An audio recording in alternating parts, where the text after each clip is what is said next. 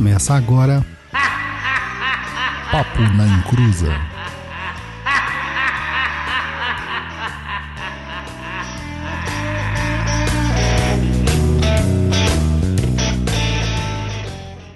Começou, aqui é Douglas Rainho e o único que eu aceito falar que Exu é guardião é o Mata e Silva. Olá pessoal, boa noite, tudo bem? Aqui é o japonês, o Luiz Guenca. E vamos que vamos! E vai Corinthians hoje, gente.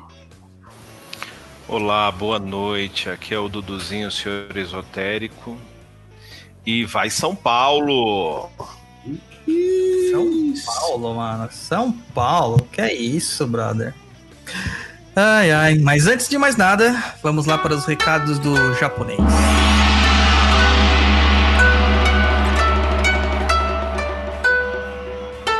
Recados do japonês, né?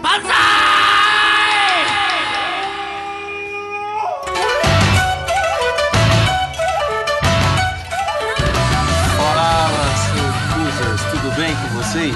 Antes de mais nada, queremos anunciar que este programa conta com o apoio cultural da editora do Conhecimento, uma tradicional editora de livros esotéricos, espiritualista e de umbanda.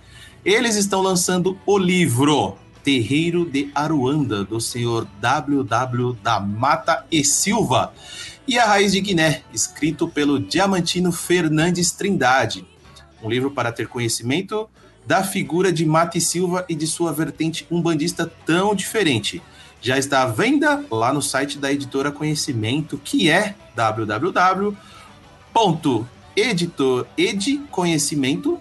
www.edconhecimento.com.br.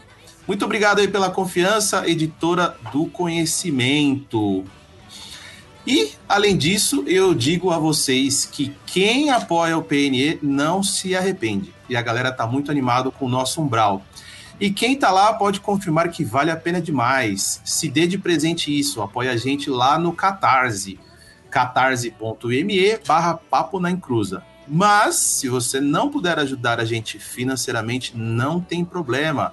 Compartilhe as nossas postagens, episódios. Comente no Instagram para gerar engajamento e muito mais. Distribua a palavra do seu Inclusa por aí. Continua também seguindo sempre a gente nas nossas redes sociais para que vocês saibam tudo o que acontece com a gente. O Instagram do programa é www.instagram.com.br papo na ou direto no aplicativo lá, arroba papo na encruza. Instagram pessoal do Douglas é arroba Douglas Rainho 7. E o meu, do japonês, é arroba Guenca. O Guenca é G-U-N-C-A. O Facebook é www.facebook.com papo na inclusa. O nosso blog lá com muitos textos e vídeos é www.perdido.co. Nossos cursos também estão disponíveis lá no Perdido EAD, www.perdidoead.com. O TikTok da Discórdia é arroba Papo na Encruza, procura a gente lá. E se você tiver sugestões, reclamações ou dúvidas, manda um e-mail pra gente no contato arroba perdido.co, tá? Não tem o M mesmo no final, para quem tá com dúvida e chegou agora, é só o C e o O. Esse aqui é o nosso último programa do ano de 2020, mas ano que vem, já em janeiro, já temos agenda confirmada e muitas novidades. Então é isso aí, meu povo. Agora aquele momento da diva, o último momento. A gente agradece imensamente a senhorita Luana Iticava, que entrou em nossa brincadeira e apoiou a gente lá no Exusada com o valor máximo. Obrigado mesmo, Luana, por confiar em nosso trabalho. Então solta aí a última vinheta da Luana Iticava. Lá, Lé, Li, Ló, Luana, Itkava. Vem patinar comigo nas estradas dessa vida, minha deusa. Vamos juntos bailar à luz do luar com sinfonia de Paradise, deixando aquela saudade cigana em nossos corações. Amamos você, esplendor de mulher. Enrosca no meu pescoço com aquele grito rouco e chama, chama o seu encruza. Obrigado a você, nossa estonteante rainha do sol nascente. Este e todos os outros programas são para você, nossa deusa.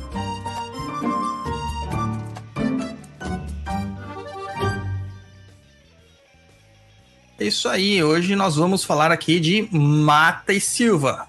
Vamos lá, ponto riscado, taca-lhe fogo. E hoje temos imagens, temos imagens, pessoas.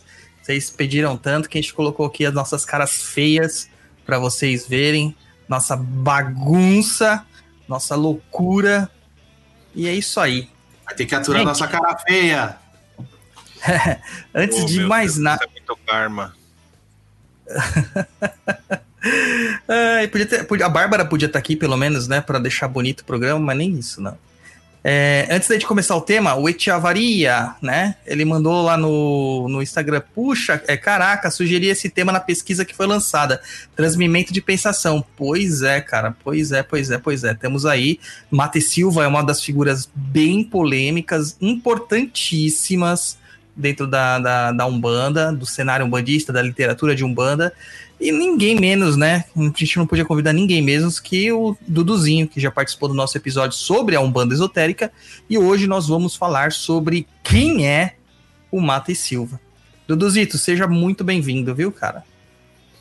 Obrigado, Douglas, japonês e a todos por essa oportunidade da gente falar de Umbanda, né? Sempre importante a gente falar de Umbanda, seja qual vertente a gente estiver falando, mas é bom a gente trazer tradições, conhecimentos, histórias, vertentes de pessoas que nos antecederam, né?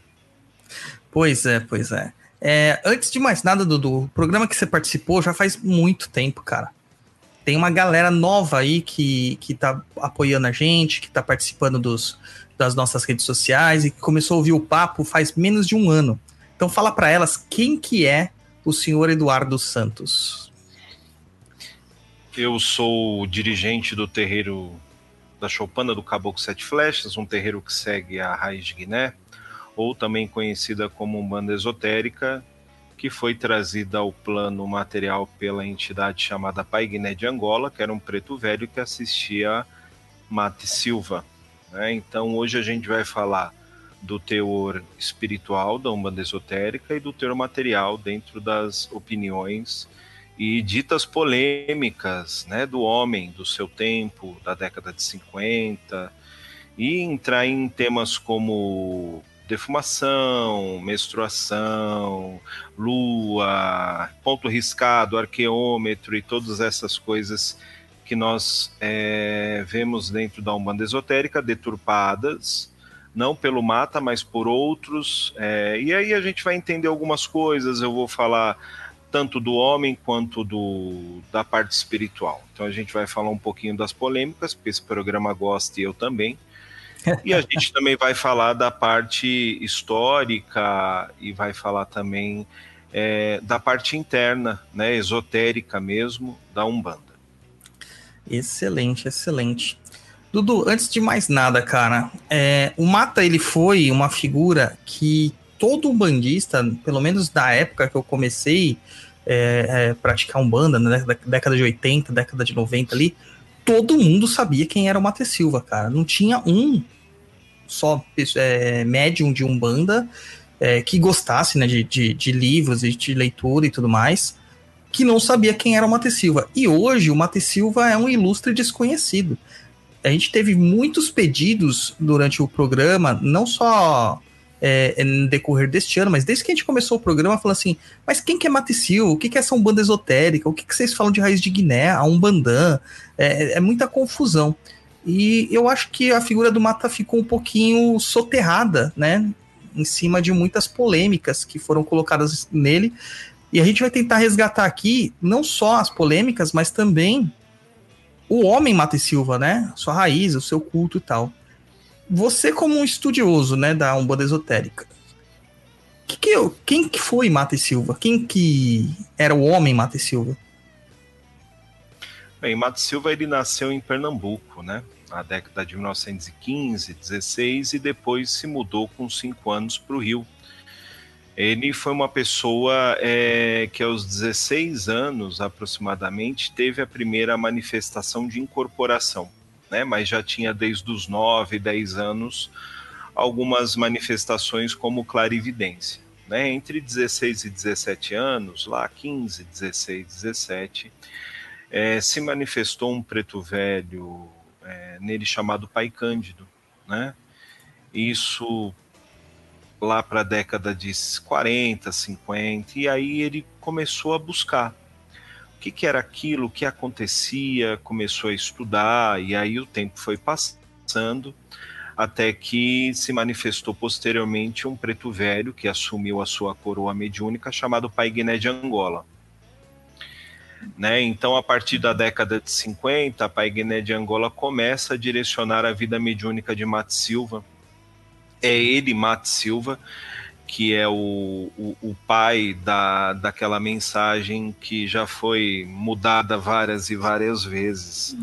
São as sete lágrimas de pai preto, né? Já virou as sete lágrimas de preto velho, e aí você acha na internet ela cortada, ou ela como autor desconhecido, você vê como o movimento umbandista e a Umbanda ela não tem memória. Né? Eu recebi, cara, essa mensagem como As Sete Lágrimas do Preto Velho, assinado pelo dono do Montanhão. Que transmitida ai, pelo um outro, um outro dirigente que, que gosta de uma mídia aí. E, e eu falei, gente, vocês estão falando besteira. Esta é a, é a imagem, é, esta é a mensagem inaugural da trajetória do Mate Silva. Sim. Não, não, não. Foi o, o pai Ronaldo que escreveu. Eu falei, gente, não foi. Não foi o pai Ronaldo. O pai Ronaldo tem as suas, suas coisas, né? Tem as suas, as suas seus méritos, mas este não é dele. É, então, e é, tem até um fato engraçado do próprio Mata ir a um terreiro visitar e o, o, dirigente da casa ler esta mensagem, as sete lágrimas de Pai Preto, e falar que a autoria é dele, né? Meu Deus! E aí o Mata com o, o, o Mata com aquele quase 1,50m, 1,60m, foi lá depois com muito carinho e falou: olha, você tem que desfazer esse engano, né? Porque quem. Eu sou o autor tal, enfim. É, já, então, já acontecia isso desde aquela época. Olha, situ situações como essa, imagina hoje, né, com a, com, a, com a tecnologia, com a internet, o Ctrl-C e Ctrl-V come solto, né? então, em todos os âmbitos da nossa vida, a gente vai procurar alguma coisa, você vê que tem muita coisa aí que é só Ctrl-C, Ctrl-V. Então, naquela época, não tinha é, é, essa informação, não tinha essa tecnologia, acho que era pior ainda você descobrir esse tipo de coisa. Né?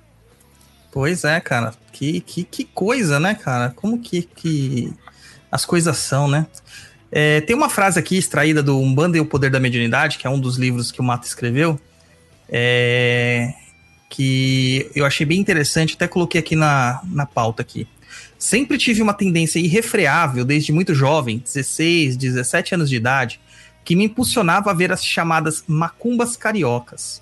Claro, Claro está que não estava ainda conscientizado do porquê de semelhantes impulsos, se bem que, desde nove anos de idade, éramos acometidos por fenômenos de ordem espírito mediúnicos. E aos 16 anos já acontecia a manifestação espontânea de nosso preto velho, que baixava num quarto onde morávamos, na rua do Costa, número 75. É legal que nos livros antigos a galera põe até o endereço delas, né? É muito, sim, muito legal. Sim. É muito bom. Para falar assim, tô aqui, venha, né? Estamos aqui para o trabalho que você precisar. E a gente vê como que foi isso, né, cara? Com 17 anos já começar é, é, uma, uma lida mediúnica de, pro, de, pro, assim, de propriedade, né? Isso faz um, um paralelo muito grande com a história que nós conhecemos do Zélio, que Exatamente. também é tido como um, um bandista, né, um dos formadores da Umbanda, um, um dos formadores da Umbanda, e que também começou sua obra aos 17 anos. Né? Começou a primeira manifestação do Caboclo das Sete Encruzilhadas aos 17 anos. É, e além disso, uma outra coisa que me chama muita atenção é a saída de um preto velho, que trabalhava de uma forma com ele, para assumir um outro preto velho quando ele estava preparado para aquela mensagem, né? Talvez o, o, pai Guiné não teria espaço para isso, né? Em outra oportunidade. Sim, e se você analisar hoje, em alguns casos de desenvolvimento mediúnico, acontece de certa forma isso, né, Douglas? Então, muitas vezes, a primeira entidade que você incorpora, muitas vezes, não é o chefe da sua coroa mediúnica, não é o chefe da sua missão. É, Apresenta-se outra e aí dá seguimento. Eu já vi isso acontecer. Lógico, não nesse tamanho, não nessa questão, a gente não pode querer equiparar Zélio de Moraes, Mate Silva, Benjamin Figueiredo, com nós é, médiums errantes, né, em desenvolvimento, em, em pagamento de karma. Mas, Reles mortais. É, reles mortais. A gente, né, não que esses, não que esses homens né, esses seres encarnados, esses espíritos encarnados não tenham defeitos, não, não tenham errado na sua trajetória humana e espiritual, de forma alguma né? Se, indo para a questão kardecista, temos aí o Chico, as histórias do Chico, os momentos que ele errava, os momentos de impaciência, os momentos pois de é. tropeço. Então é assim, quando se fala de Umbanda, quando se fala de, de, de, pessoas como essa, a gente tem que entender primeiro qual era o homem, o que época esse homem é, existiu, como era a sociedade, como esse tipo de umbanda foi se formando na sociedade, qual era o lugar que se formou, né? As pessoas hoje elas têm críticas, né? Contra muitos dirigentes do passado. Eu concordo que as pessoas têm virtudes e defeitos. A gente tem que rever certas coisas, a gente tem que rever certas situações, a gente tem trazer para nossa atualidade de tempo e espaço. O que era feito há 50, 100, 200 anos atrás, hoje não se cabe mais. Vamos rever, vamos analisar isso numa questão pessoal, individual do escritor, do dirigente, do médium hoje serve, essa questão espiritual, essa questão que vai além do médium, do homem, ela prossegue. Então a gente tem que separar muito isso, senão a gente vai acabar criticando a tudo e a todos, a todo instante dentro da Umbanda e não vai sobrar ninguém. Não é. vai sobrar absolutamente ninguém. Então a gente não pode ser hipócrita. Que as pessoas erram, que as pessoas tropeçam, que as pessoas têm as suas opiniões pessoais devido ao tempo, à criação, ao momento de vida. Então é, hoje é um dia interessante para falar sobre isso, né?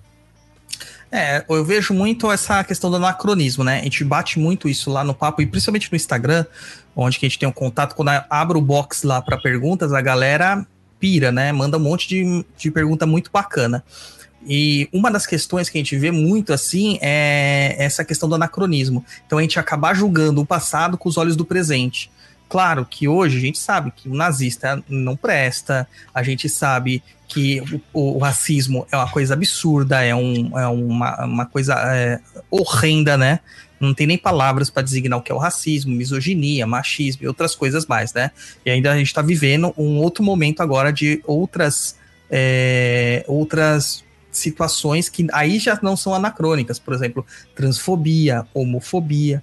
Mas a questão de, por exemplo, de um Mate Silva, de um Allan Kardec, de um Chico Xavier, é, do Zélio e de outros autores antigos, Léo de Souza, é, Lourenço Braga, Emanuel Zespo e etc e tal, né?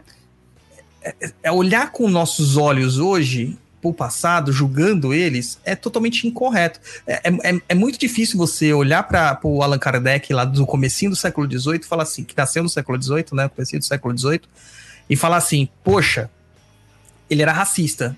Claro, hoje nós sabemos que ele era racista. Mas que francês não era racista naquela época, né? Então, é, é esperar o oposto dele seria muito para o momento, né? Já isto não cabe hoje. Então a gente aprende com essas questões no hoje para a gente não repetir isso no futuro. Hoje nós temos um outro tipo de esclarecimento, hoje nós temos um outro tipo de visão. E, e a gente não pode dar coro para discursos né, que ficaram soterrados no passado e, e, e, entender a posição da multiplicidade cultural que nós temos e do respeito mútuo que nós temos com todos, né? E a gente vai entrar nesses assuntos polêmicos dele mais para frente. Vamos falar um pouquinho mais do Mata né? Vamos falar um pouquinho mais mapa. Porque, eu, me, cara, me espanta uma pessoa com 9 anos de idade incorporar, cara, ou receber mensagem mediúnica. Me espanta. Eu tinha, claro, audiências, isso me perturbava. Imagina. Deve Sim, eu imagino também o quanto deve ter sido difícil para uma criança. E a gente está falando de criança, por mais que seja um espírito encarnado, ele tem a sua missão terrena e ele continua sendo dentro dessa situação criança. Então, tudo que é novo para nós hoje ainda, imagina naquela época, né? Então, para ele também não deve ter sido fácil. Para ele chegar onde ele chegou, a, é, a, profundidade do estudo, todas essas questões, entenda, as pessoas que conheceram o Mata é, diziam que ele era uma pessoa muito dócil, carinhosa, ele era firme em algumas coisas, como nós somos firmes com outras coisas. Ele tinha conhecimentos que, com certeza, ele estudou para isso. Então, se você pega as obras do Mata, as nove obras do Mata, no fim delas sempre tem uma referência bibliográfica. Sempre. Sempre tem uma referência. Olha, estou falando disso e utilizei tal obra para falar disso. O que o Mata traz, eu acho interessante a gente falar aqui, ele não trouxe nada de novo. Tudo o estudo que ele trouxe para dentro da Umbanda, e quando a gente fala, pessoal, quando a gente usa a palavra Umbanda esotérica, a palavra esotérica com S quer dizer interna. Então ele tratava essa questão, olha, a Umbanda tradicional e popular, ela trouxe uma questão externa do ritual, né? Então, é, e você pega nessa década de 30, vamos pegar, vai, a partir de 1918, mesmo sabendo que existiam ritos é, onde se incorporavam né, caboclos e pretos velhos antes do, da, da data de 1908. Então, quando a gente pega 1908 lá com o Zélio, ele estrutura toda uma questão de ritual dentro daquilo também que ele tinha limitações, né? Então, o Mata traz um conhecimento interno, né, mais profundo, e eu não estou dizendo que esse conhecimento é a verdade pura. Né? Infelizmente, existem algumas pessoas que se utilizam disso para falar que esta é a minha verdade esta é a verdade absoluta. Né?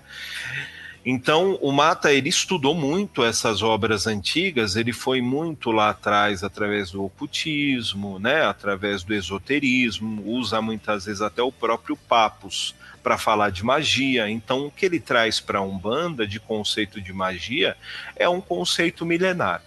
O que ele traz de Umbanda entendendo que a Umbanda não nasceu em 1908, mas a Umbanda era um resgate de ritos do passado, esses ritos milenares, onde ele chama de Aumbandan, que é o conjunto das leis de Deus, conjunto ou regra das leis de Deus, é algo que existe desde que o mundo é mundo. Então, o que ele traz é um pouco diferente daquilo que nasce em 1908 e depois, mas a gente não pode dizer que isso é uma verdade absoluta o estudo que ele faz, e aí chamam tanto Mata de elitista, né, porque é um estudo mais aprofundado, que não tinha-se muito na época dele.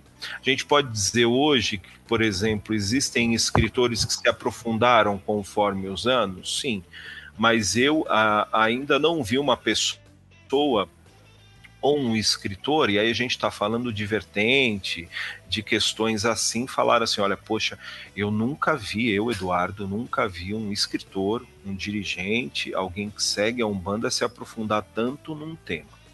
Tá? O Mato Silva, os livros dele são difíceis de assimilar. Eu acho que por isso, de certa forma, é, acabaram chamando ele de elitista. Né?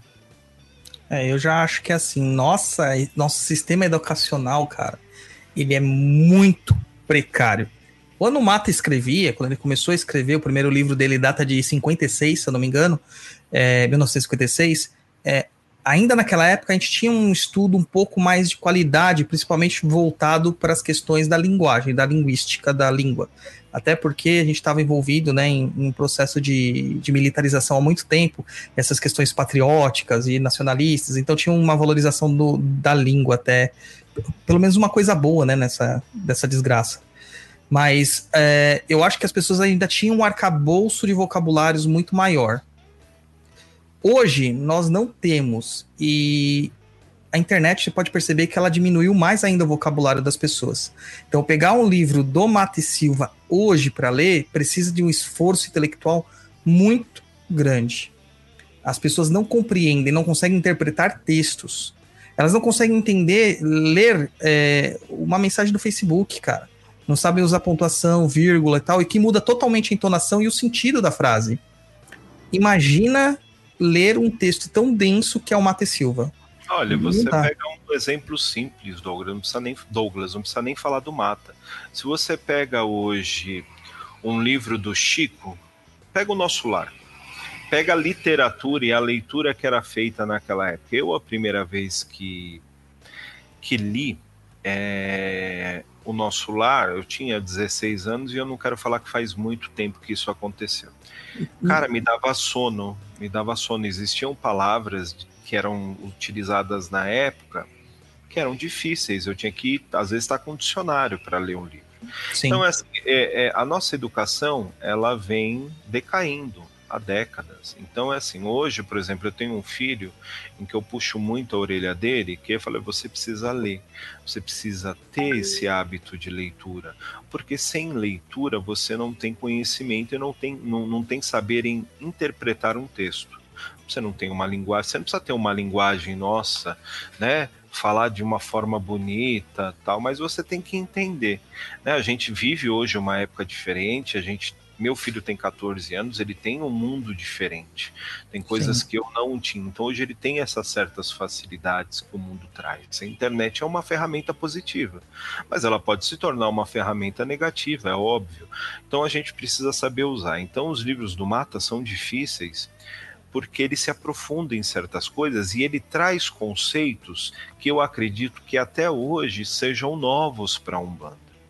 É, eu não posso deixar de citar aqui o site é, umbandadobrasil.com.br, idealizado pelo Rogério Correia, Tarso, Ba- Tarso Bastos, Tânia Lacerda, que resgataram e continuam resgatando histórias do Mata, é, artigos de, de jornais da época que o Mata escreveu, fotos, enfim, histórias, trazendo um pouco de luz. Né? Esse trabalho já tem sido feito há alguns anos, isso trouxe um, um certo vigor à raiz, né, ao entendimento. Você pega esse site, muitas vezes ele é procurado no mundo todo. É, temos também, né, aproveitando para falar da editora do conhecimento, temos também o Diam- Diamantino Trindade, que dentro das suas obras eu considero hoje como o maior historiador de Umbanda no Brasil, e ele está lançando essa obra do Mato Silva. Então nós temos pessoas é, que estão trazendo conhecimentos. Né? É, foi, teve um, um papo na Encruz aí com o Christian Siqueira falando do, Uhum. do seu set da Lira. Então a gente precisa resgatar essas pessoas, a gente precisa voltar lá atrás, entender essas tradições. O que eu vejo hoje são existem muitos terreiros no Brasil e muitos é, acabam não seguindo nenhum nem outro, vão seguindo conforme o seu entendimento. Isso é bom ou ruim? Não sei, mas é aí que se perde as tradições. Então a Umbanda Esotérica ela viveu um ostracismo, né, após o desencarne do Mata e uns 5, 10 anos aí a gente está lutando, né? O Rogério Correia, Tarsus Bastos, Tânia Lacerda, entre outros irmãos e irmãs, tem trabalhado bastante para reviver e para trazer à luz novamente a raiz de Guiné. Isso é um trabalho hercúleo, né? Um trabalho difícil, um trabalho Sim. Exaustivo de resgatar fitas cassetes, transformá-las em áudio, vídeos antigos, relatos de pessoas que viveram com ele, relatos de médiums. Tem o pai Mário Tomar, que era o seu pai pequeno, teve mestre Taumã já falecido, que foi também o seu primeiro iniciado. Então, essa história da raiz, esse resgate da raiz, ele é muito necessário. Né? Da mesma forma que, que deve se resgatar a história do Zélio, a história de Benjamin Figueiredo, Tata Tancredo e tantos outros. É, a gente precisa trazer para a atualidade essas pessoas. Não só aqueles que estão aí há 20, 30 anos, 10 anos, não só aqueles que têm canal no YouTube, mas essas pessoas que antes de nós, Douglas, começaram a Umbanda lá atrás e nos trouxeram conhecimentos que a gente carrega hoje. Não importa, não importa a sua corrente, a sua vertente, mas essas pessoas nos fizeram chegar até aqui, né? Com certeza. Até porque Umbanda é culto da ancestralidade. E a nossa Exatamente. ancestralidade imediata são esses. é, lá no terreiro que eu fui for- formado no Oxum, eles falavam parangos, né? De, acho que vem da palavra paragons, né? Que quer dizer aqueles que estão acima, né? aqueles que vieram antes. Então eu acho bem interessante essa sua fala, justamente por isso. Eu acho que a gente tem que valorizar o novo, com certeza. A gente tem, tem muita gente boa fazendo coisas aqui, mas a gente tem é, é, um tesouro não é, explorado no passado. E que muitas vezes, pelo nosso preconceito quanto à leitura do passado, porque tudo que é mais novo a gente acredita que é mais é, é atualizado, é melhor, é, etc, etc e tal, né?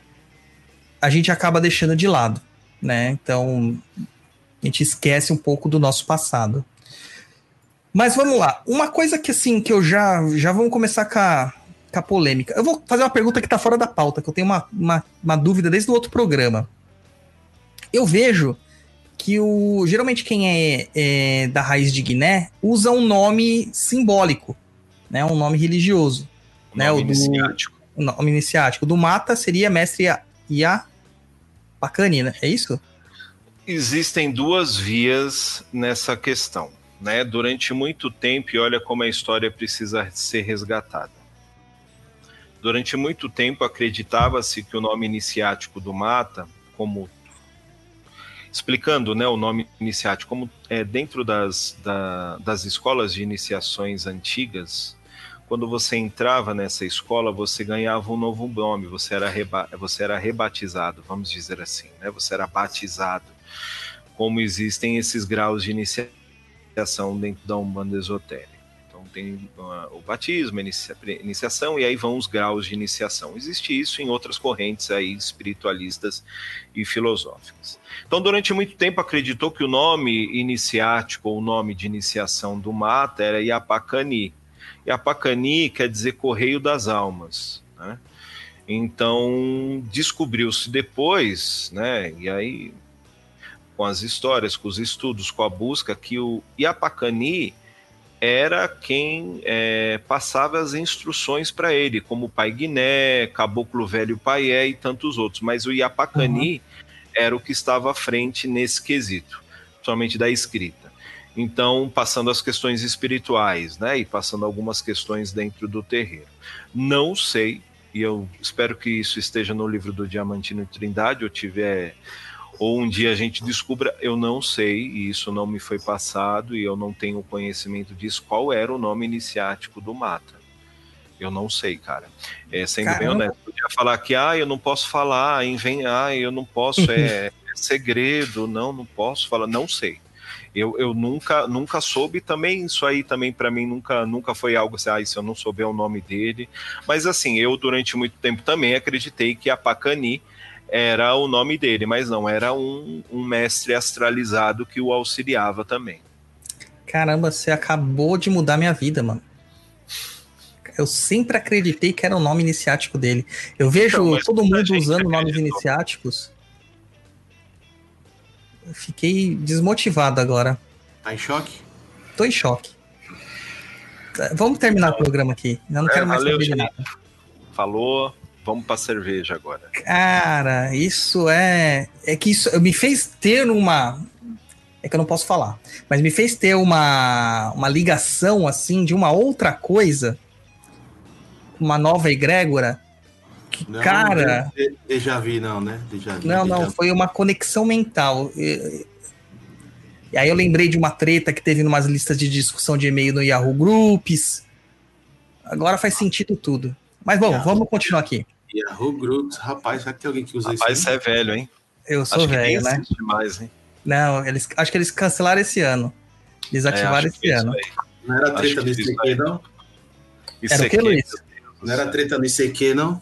Não, não. Seu áudio tá ruim, viu, Luiz? Fala mais perto do microfone, por favor. Aumentar o ganho, melhorou agora? Melhorou. Ah, assim. Tá. Isso aí acho que é bem antes do ICQ, cara. É, Yahoo Groups era um, pra quem não conhece, era um, um tipo uma lista de discussões onde você cadastrava seu e-mail e você recebia o e-mail da galera toda discutindo um tema, né?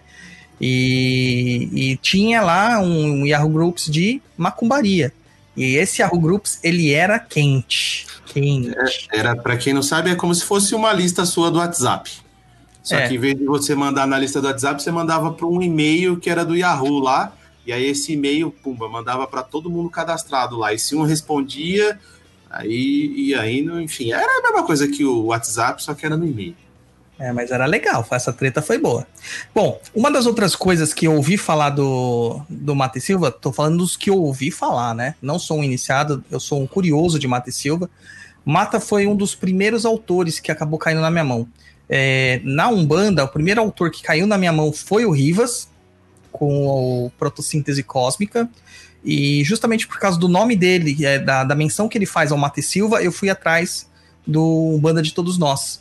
Não achei na época, mas achei o Lições de Umbanda e Quimbanda na palavra de um preto velho, ou de um pai preto, alguma coisa assim, não lembro direito o nome do livro. Preto velho. E este livro mudou a minha forma de pensar Umbanda.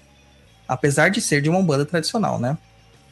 Mas eu ouvi em algumas andanças que eu fiz por aí que o Mata, ele se apropriou, ou melhor, se inspirou, né, para criar a Umbanda esotérica de um livro do Alexandre Saint-Yves d'Alverde chamado O Arqueômetro, que é um livro de filosofia oculta. Isso é verdade? Olha, eu não digo se apropriar ou tomar para si o arqueômetro, né? Tanto o arqueômetro, o arqueômetro quanto outros livros, como eu disse no começo, o Matt Silva utilizou para criar certas coisas, né? O St. Ives, ele faz uma análise profunda no arqueômetro, né? O arqueômetro, tanto é que tinha na década de 20, 30, sei lá o que, tinha um, um exemplar dele na Federação Espírita do Brasil, né? Então, o arqueômetro era um instrumento pelo qual as relações das letras e das cores eram determinadas cientificamente. Então, o arqueômetro como instrumento, e aí quem puder depois procurar a imagem dele, né? O arqueômetro é um círculo dividido em zonas concêntricas e em triângulos móveis, então ele se move, né? Uns relativamente aos outros, no qual as letras hebraicas, árabes, sânscritas e assim, é, seguindo até para o Vatan, né? O vatânico, que o Mata usa muito, juntamente com signos zodiacais e planetários, cores e notas musicais, formam um número infinito de combinações. Né? Então, por meio desse instrumento de correspondência, é, dentro do entendimento de, do Saníveis, dentro daquele, daquilo que ele explicava na sua obra, ele falava que até os arquitetos podiam elaborar formas a partir de um nome, de uma cor ou de uma ideia um arquiteto, um magista, enfim, né? E falava até na questão do poeta, que era possível o poeta estabelecer relações entre as letras e as cores, exprimindo o ideal e perfeito da humanidade, né? É, ele chamava essa questão de sinarquia, que era um programa de ação e renovação política da realidade social, enfim. Falava de uma cidade escondida, que era Ágartha, na qual desde tempos imemoriais os iniciados de Padeza detêm e perpetuam conhecimentos extraordinários. Tirando essa parte mítica, ele passou, Mata utilizou muito essa questão é, dos triângulos, dos, dos, signos zodiacais, dos planetas, das letras e as suas potências, enfim. A gente percebe muito a questão da numerologia dentro da Umbanda esotérica. Você que já leu Umbanda de todos nós sabe muito bem disso, né, Douglas? Sim. Tô postando aqui pro pessoal do Instagram, né? Porque o pessoal não está seguindo a gente. Então, mas, cara, o arqueômetro ele me chama a atenção. Eu tive a oportunidade de ler ele. Ele é uma linguagem muito complicada, né? Tanto que eles falam que é a chave de todas as religiões e as ciências da antiguidade. É, o Mata e... chamava o, o que ele trouxe para Umbanda, se quem tiver a oportunidade de obter é, um banda e que banda lá nas palavras de um preto velho, na edição ainda do Freita, Freita Bastos, era a editora, ele, ele traz um mapa que o Mata é, traz esse conhecimento do arqueômetro para a Umbanda esotérica, ele chama da protossíntese religio-científica que é a magia, mãe de todas as coisas, né? Então lá ele associa signos, planetas, orixás, cores, dia da semana, é, notas musicais, coisas que a, a própria magia né, e a espiritualidade, os livros de magia, de ocultismo já faziam há centenas de anos. Ele trouxe apenas esse conhecimento para dentro da Umbanda, né? Me tira uma dúvida, não sei se você sabe, qual que era o grau de instrução do Mata é, formal, assim, você sabe? Cara, a, a, informação que eu tenho, ele nunca fez faculdade, nada disso, né? Era uma pessoa primária. Réu, prima, é, réu primário. Questão primária. réu primário não. Não, réu primário não. Questão primária, né? No, no, no, sentido primário da coisa. Ele não acho que ele nunca foi para uma faculdade, não tem essa informação. Ninguém fala dessas coisas. Então, é, ele realmente tinha é, esse, essa questão de o básico, o basicão. É, é, porque assim, a, a, fala dele já é muito diferente, a, a, forma de se expressar, a capacidade de entendimento, ir buscar fontes de esotéricas e ocultas de outras religiões. É, a gente vê muito de sânscrito, né, e, e de Vedanta dentro do, da, da, da filosofia dele, que não é uma coisa fácil de você atingir hoje. Imagina a época, né? Antes da década de 50. Então, cara, é uma história de. Esses caras de Garanhuns, esses caras, vou te falar, viu? Então, Se aí eu, eu vou te falar uma coisa. Um cara desse que foi, buscou, estudou, com certeza, dentro da minha concepção, tá muito bem é, escorado pelo astral, né? Então, com o certeza. astral direciona uma pessoa dessa. Né? Então, é, as buscas que ele fez, eu acho que primeiro foram buscas pessoais, individuais, de querer entender o que se passava, o que era, para depois transformar isso. As pessoas dizem, é, eu vou eu vou ler aqui um, um trecho é, de um livro do Sr. Rivas Neto, que ele fala um pouco do mata, né? Tenho as minhas diferenças com o senhor Rivas Neto, já desencarnado, mas ele diz é, assim: Após quatro obras, Mata e Silva tornou-se por demais conhecido, sendo procurado por simpatizantes de todo o Brasil. Isso é verdade, né? Pessoas do Brasil todo iam até Itacuruçá. Embora atendesse a milhares de casos, como em geral são atendidos em tantos e tantos terreiros por esse Brasil afora, havia em seu atendimento uma diferença fundamental. As dores e mazelas que as humanas criaturas carregam eram retiradas, seus dramas equacionados à luz da razão e da caridade, fazendo com que a chopana do velho Guiné quase todos os dias estivesse lotada. Isso é verdade. Tem casos e fatos dentro do site Umbanda do Brasil que falam que as pessoas o visitavam ou procuravam quase que diariamente, né? Então Nossa. atendia é, também aos oriundos de Itacuruçá, né, que é o pessoal da região, na ocasião uma cidade sem recursos recursos que, ao necessitarem de médico e não havendo nenhum na cidade, recorriam ao velho Mata. Este, com sua bondade e caridade a todos, ministrava medicamentos de flora local e mesmo alopatia simples, que ele mesmo comprava quando ia à cidade do Rio de Janeiro. Ficou conhecido como curandeiro e sua fama ultrapassou os limites citadinos né, da cidade, chegando a ilhas próximas, de onde ocorriam centenas de onde acorriam centenas de sofredores de vários matizes. Então, durante exatos 10 anos, Mato Silva cumpriu essa tarefa que transcendia as suas funções sacerdotais. Como se vê, total iniquidade e falta de conhecimento atribuir Mato Silva a pecha de elitista.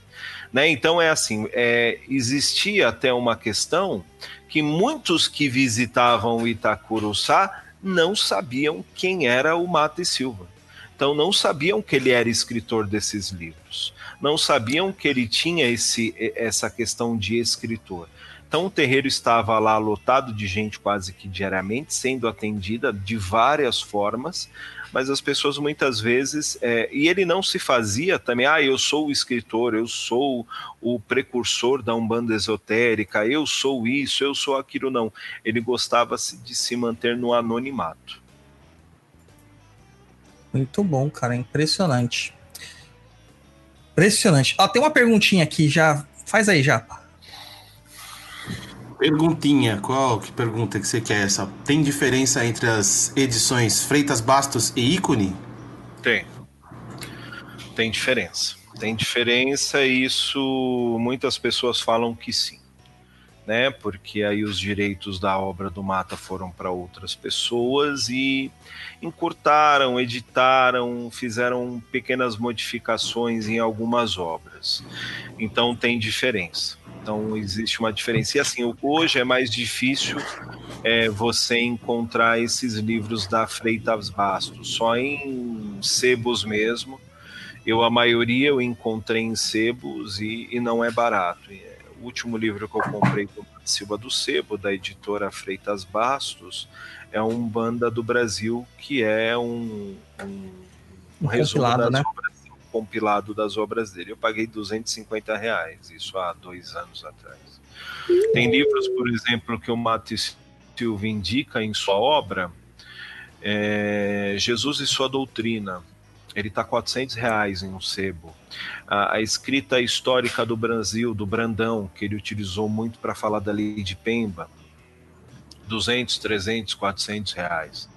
Então são coisas que hoje a gente acha na internet, em PDF, graças a, a Exu, e a gente utiliza para leitura, para entender também qual que era a mente do Mata naquela época, o que ele buscou, da onde ele tirou essas informações. Porque mesmo, mesmo sendo Mata, você pode ler e questionar. Não de uma forma ruim, ou, falar, ou para deturpar, ou para diminuir a pessoa, mas para entender é, o que estava ocorrendo em 1956, quando ele lançou o livro o que ocorria na sociedade. Eu acho que é importante quando a gente fala de um autor, a gente precisa entender a sua época. Eu não estou passando pano, porque a gente vai entrar em questões polêmicas. Eu tenho a minha questão pessoal, o Douglas sabe, sabe disso, mas eu sei separar bem as coisas. Eu também não vou, não estou aqui para tacar pedra em alguém na qual eu sigo eu posso enxergar as virtudes e defeitos de um homem e posso respeitá-lo por isso, porque ele é um cara com virtudes e com defeitos. Porque se a gente continuar dentro da Umbanda, é, achar que tudo que foi feito antes da gente está errado, a gente não faz mais Umbanda. Mas a gente pode falar o seguinte: olha, a gente não faz mais isso, a gente não aceita mais aquilo, a sociedade mudou. Hoje a sociedade não suporta homofobia, transfobia, racismo, machismo, misoginia. Nós não devemos aceitar essas atitudes dentro dos terreiros.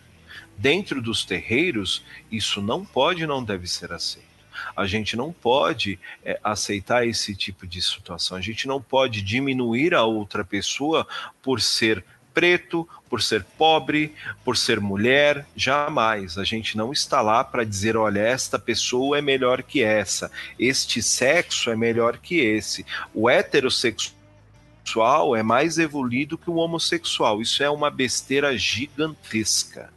Isso mostra que você, como um bandista, não está aprendendo nada com seu caboclo, com seu preto velho, com a sua criança, com seu Exu, com Bagira, baiano, boiadeiro, marinheiro, cigano e tantas outras linhas de trabalhadores. Muito bom. A gente falou da, da tenda dele que era cheia, toda hora estava cheia nas minhas pesquisas, né? Porque eu nunca tinha. A gente acaba não, não, pensando, né? Qual o tamanho da tenda? Aí eu achei que a tenda, né, numa das fontes, tinha 50 metros quadrados. É. E, e manteve 50 metros quadrados. Tem até fotos da casinha e tal. E, cara, eu fiquei impressionado, porque o chão de Jorge tem 100 metros quadrados e eu achei que tá pequeno. Você eu sabe que, que, tá minha, você sabe que, que, que a minha casa, o meu salão tem 45 metros quadrados. Então, é um pouco maior que o seu salão, cara. Então, e você sabe o quanto é pequeno, né? Para fazer um congá ali, a gente teve que, que pensar, repensar, questão de cadeira, questão de locais para guardar as coisas. E é assim, se você pega pelas histórias que o pai Mário, né, que era o pai pequeno na época, conta, quando ele chega em Itacuruçá não tinha eletricidade, era tudo lampião. Que maravilha não tinha eletricidade. Então é assim, quem trouxe eletricidade para Itacuruçá foi Pai Mário, que, que aí junto com Mata e outros irmãos, né, levaram a questão da eletricidade para dentro do terreiro, porque não tinha, era a luz de, de, de lampião. Eu estou procurando uma imagem da internet para postar aqui para galera, para galera ver o tamanico. Eu mandei para você no no, no WhatsApp, né? entre Vou ontem vou- e hoje. Vou pegar lá.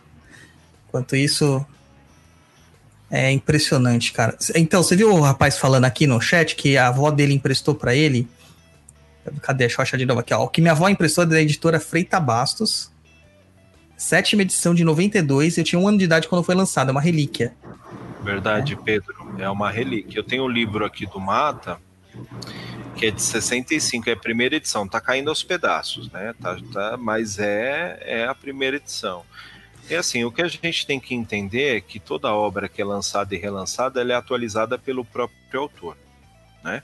E quando ela é lançada para uma editora, ela deve manter a última atualização. Creio que seja isso, né?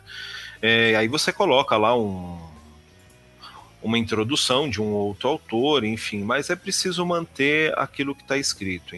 Então, infelizmente, é o que dizem e muitas pessoas falam isso é que da mudança da Freita Bastos para a editora Ícone perdeu-se algumas coisas. Mas eu vou ser bem sincero que eu nunca tive saco e paciência para ficar pegando linha por linha. Já teve gente que fez isso Procurando. Obrigado. É. Aí, ó, vou colocar aqui a foto que você postou do Congado Mata. Sim. Pequeniníssimo, né, cara? Pequeniníssimo. É, então aí tá o Mata, sua esposa, o pai Jairo e a mãe Marielza, que eram iniciados dele também. É, pai Jairo e mãe Marielza ainda são vivos e moram em Minas Gerais. Quem é Muito- quem? Não, só fala assim, ó, fulano na, na esquerda é o mato, ou quem que é? Então vamos lá, o Mata é esse de óculos, Certo. ao lado dele é o pai Jairo. Esta Ok. senhora de cabelo curto é a sua esposa, esposa do Mata, e esta senhora loira é a mãe Marielza, esposa do Jairo. Ah, então, tipo assim, eles estão combinadinhos, com a mesma cor de roupa. Tipo, marido e É, mulher, é isso? Isso, de- isso. de- é assim, dentro da Humanas Esotérica a gente usa é, é, essa roupa de manga comprida, essa túnica, né? E os iniciados, conforme os graus é, vão sendo feitos, eles usam uma túnica azul.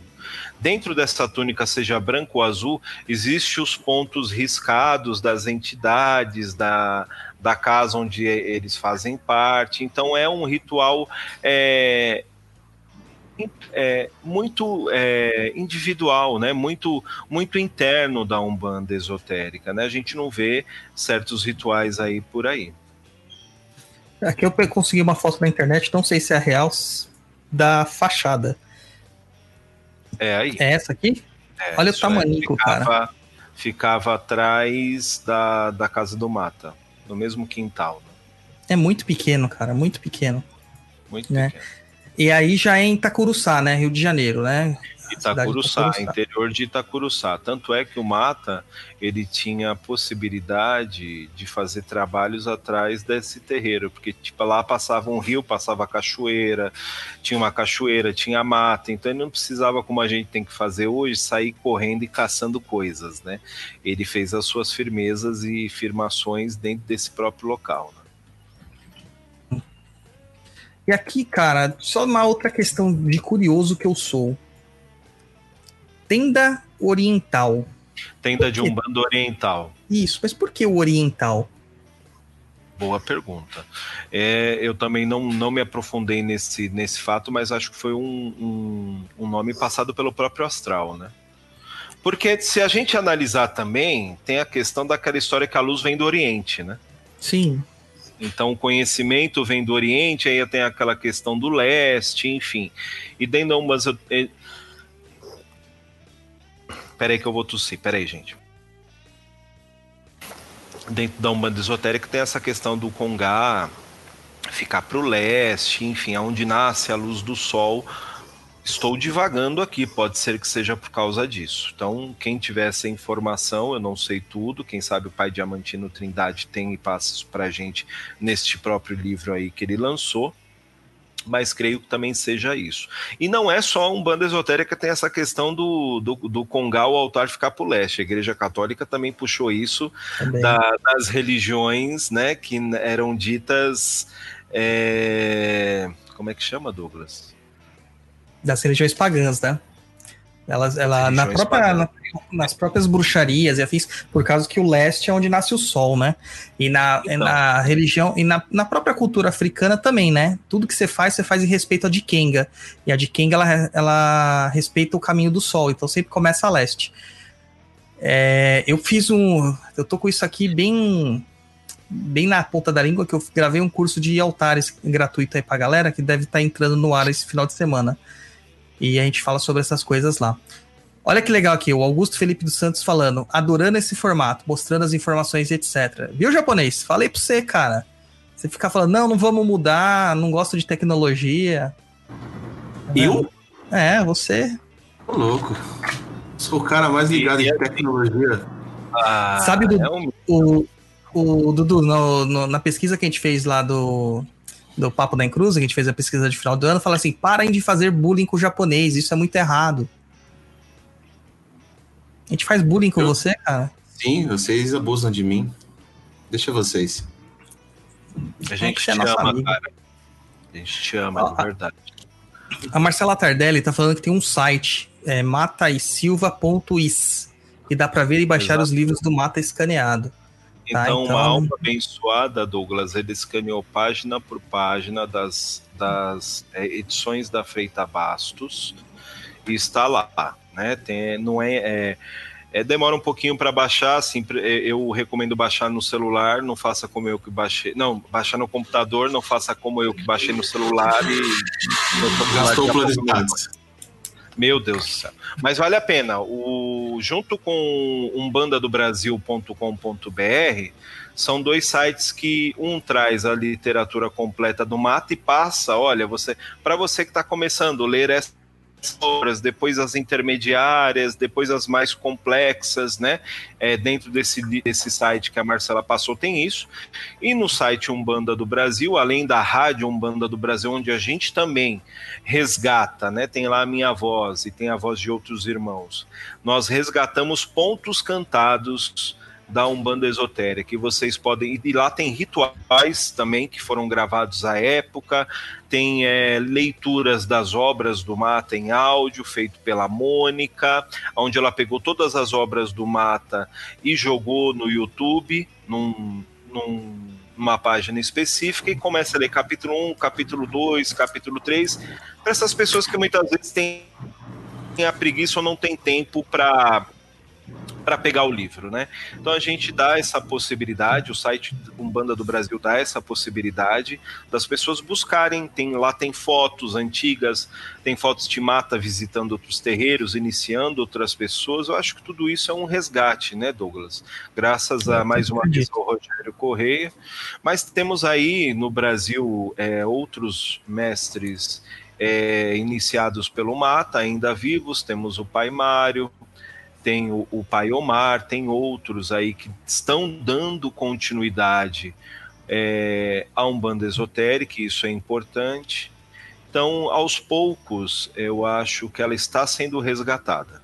Né? Teve esse momento de, de, de limbo, se a gente puder dizer assim, mas existem questões aí que foram deturpadas, existem questões que foram modificadas, e até resgatar isso, trazer à tona uma certa verdade, demanda tempo, né? Principalmente numa época que ainda não se tinha esse conhecimento, essa facilidade de informação. Sim, com certeza. Ó o bullying, ó o bullying, ó o bullying comigo. É. O André Luiz, japonês, não quer vídeo para poder cochilar em paz. Eu acho que é isso mesmo, hein? Ó o bullying, ó o bullying. Ó, mais um pra você aí, ó. Vocês pegam muito no pé dele, continue. Caramba. Tá gente, tem que me defender, não é? Vocês estão incentivando o Douglas a pegar no meu pé mais. Jesus. Cara, você tem que dar por, por feliz que agora a gente não se vê todo dia, mano.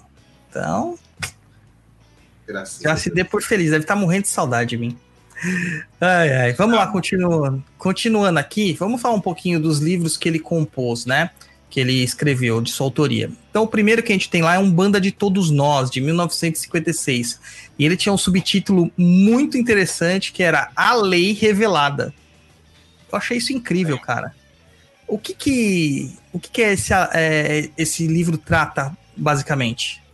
Cara, esse livro ele trata da própria Umbanda no seu conceito interno, né, do resgate, aquilo que eu falei no começo, do conjunto ou regra das leis de Deus, né? A lei do verbo, e aí ele começa a trazer esse conhecimento esotérico da divindade, dos orixás, as linhas de umbanda que ele propôs, né? A questão da protossíntese religio-científica começa daí. E aí ele dá continuidade, se você quiser que eu continue, ele dá continuidade nas suas obras, então tem Umbanda, sua eterna doutrina, então quer dizer, ele entende isso como eterno já existente, esse a Umbandan, né? Lições de Umbanda e Kimbanda nas palavras de um preto velho é uma entrevista onde um cambone chamado Cícero, né? É, faz perguntas ao pai, ao pai Guiné incorporado. Né? Então, esse é um livro de perguntas e respostas. Cara, eu acho incrível esse livro. O Cisso. O Cisso. É o Cisso. É, Cara, é o eu consigo ouvir o preto velho falando, mano. Esse livro mudou minha forma de enxergar um bando. Não, e o mais É. legal, se você pegar hoje essa foto, se você conseguir mais fotos de Itacuruçá, é, o Mata ele começa a descrever o ambiente antes dessa incorporação do preto velho, as paredes, um local muito humilde, né? Com gá de areia, blá blá blá blá blá blá.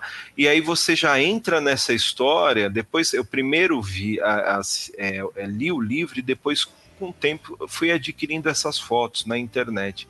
Cara, é como se eu me sentisse realmente lá dentro, né? Isso é incrível.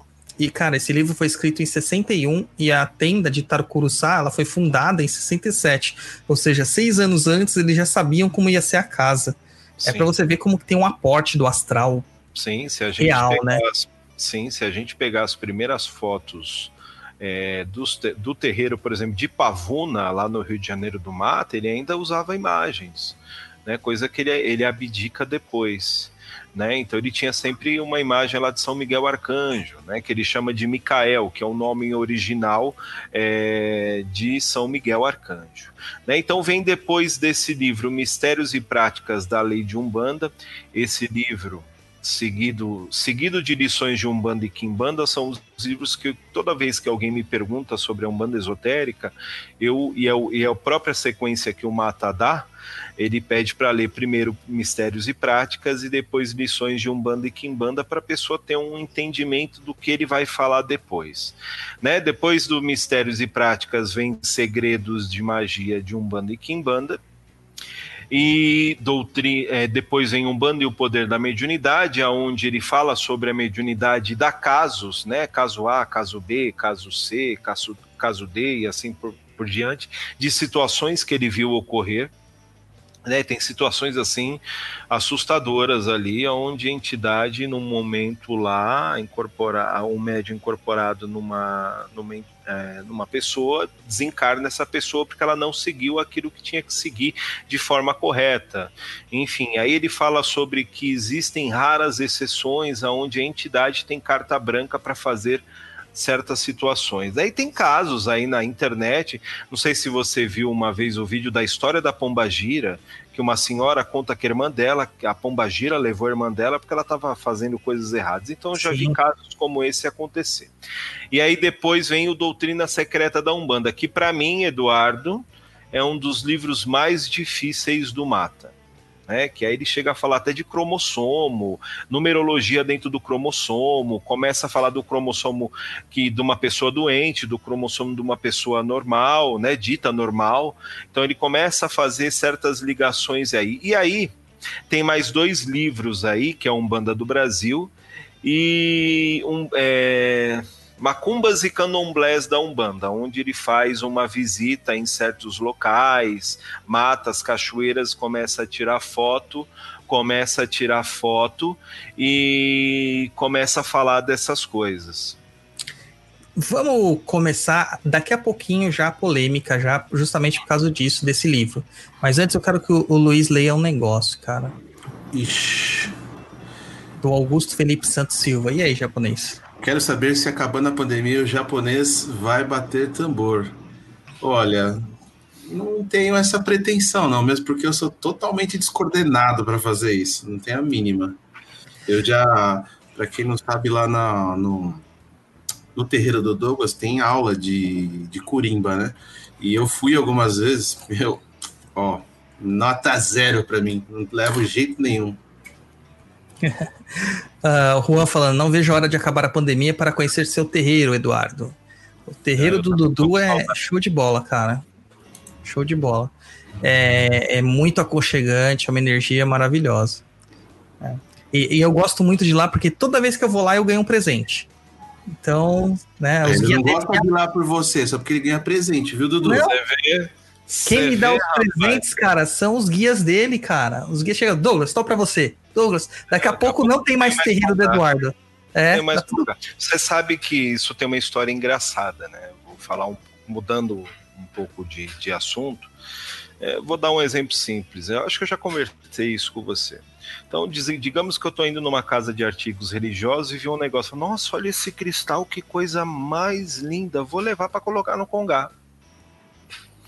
Tá lá, coloco, deixo lá bonitão, dura uma, duas giras, a entidade dá. Então, assim, ele fala assim: não mude nada aqui, não coloque nada.